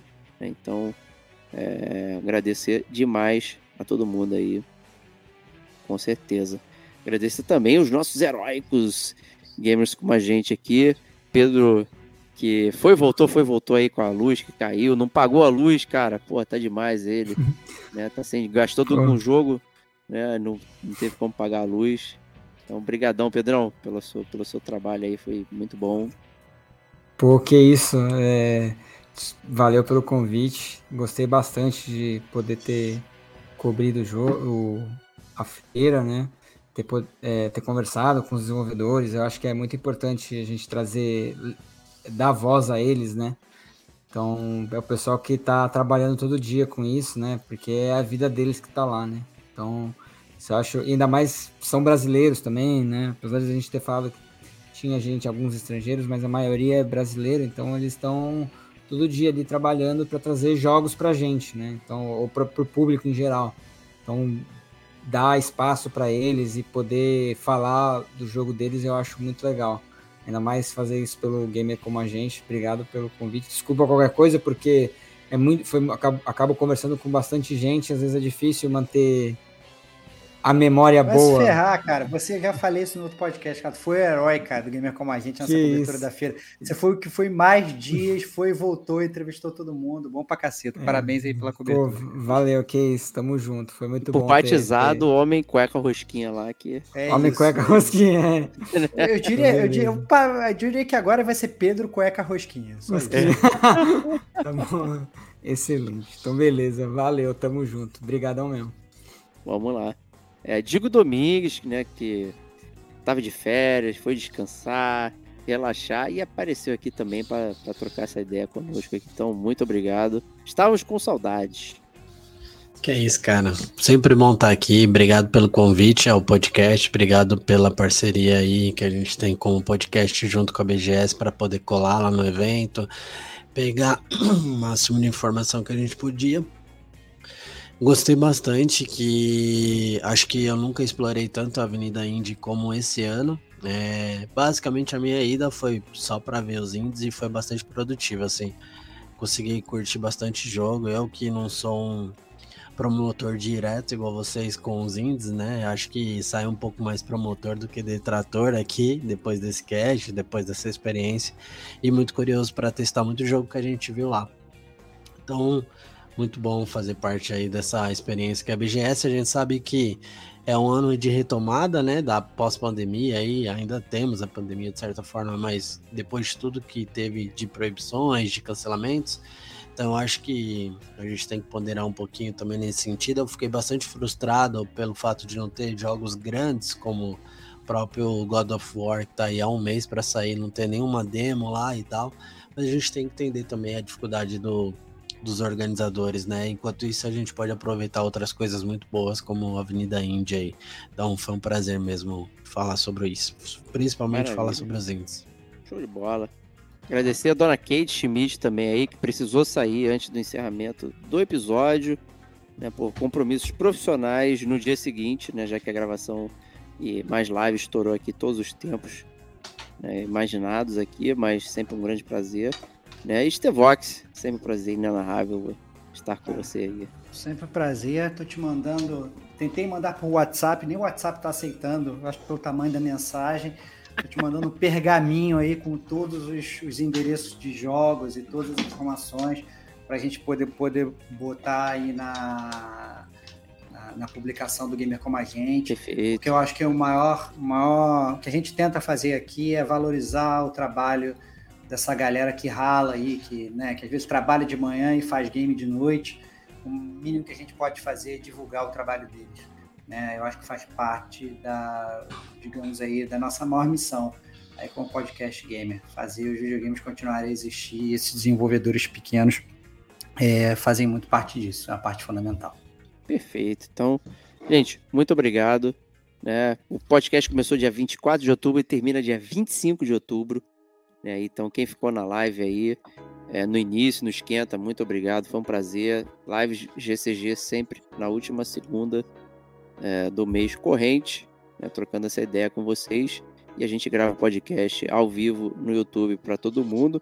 E quem ficou conosco aí no, no YouTube também trocando ideia e tal. Muito obrigado. Eu sei que, caramba, quem vai ficar três horas aqui conversando, olhando o que a gente está falando. Então é sempre demais isso. A gente fica super honrado e a gente espera né, que vocês apareçam mais, né? Já que apareceram seus trouxas. Então apareçam mais, brincadeira, né?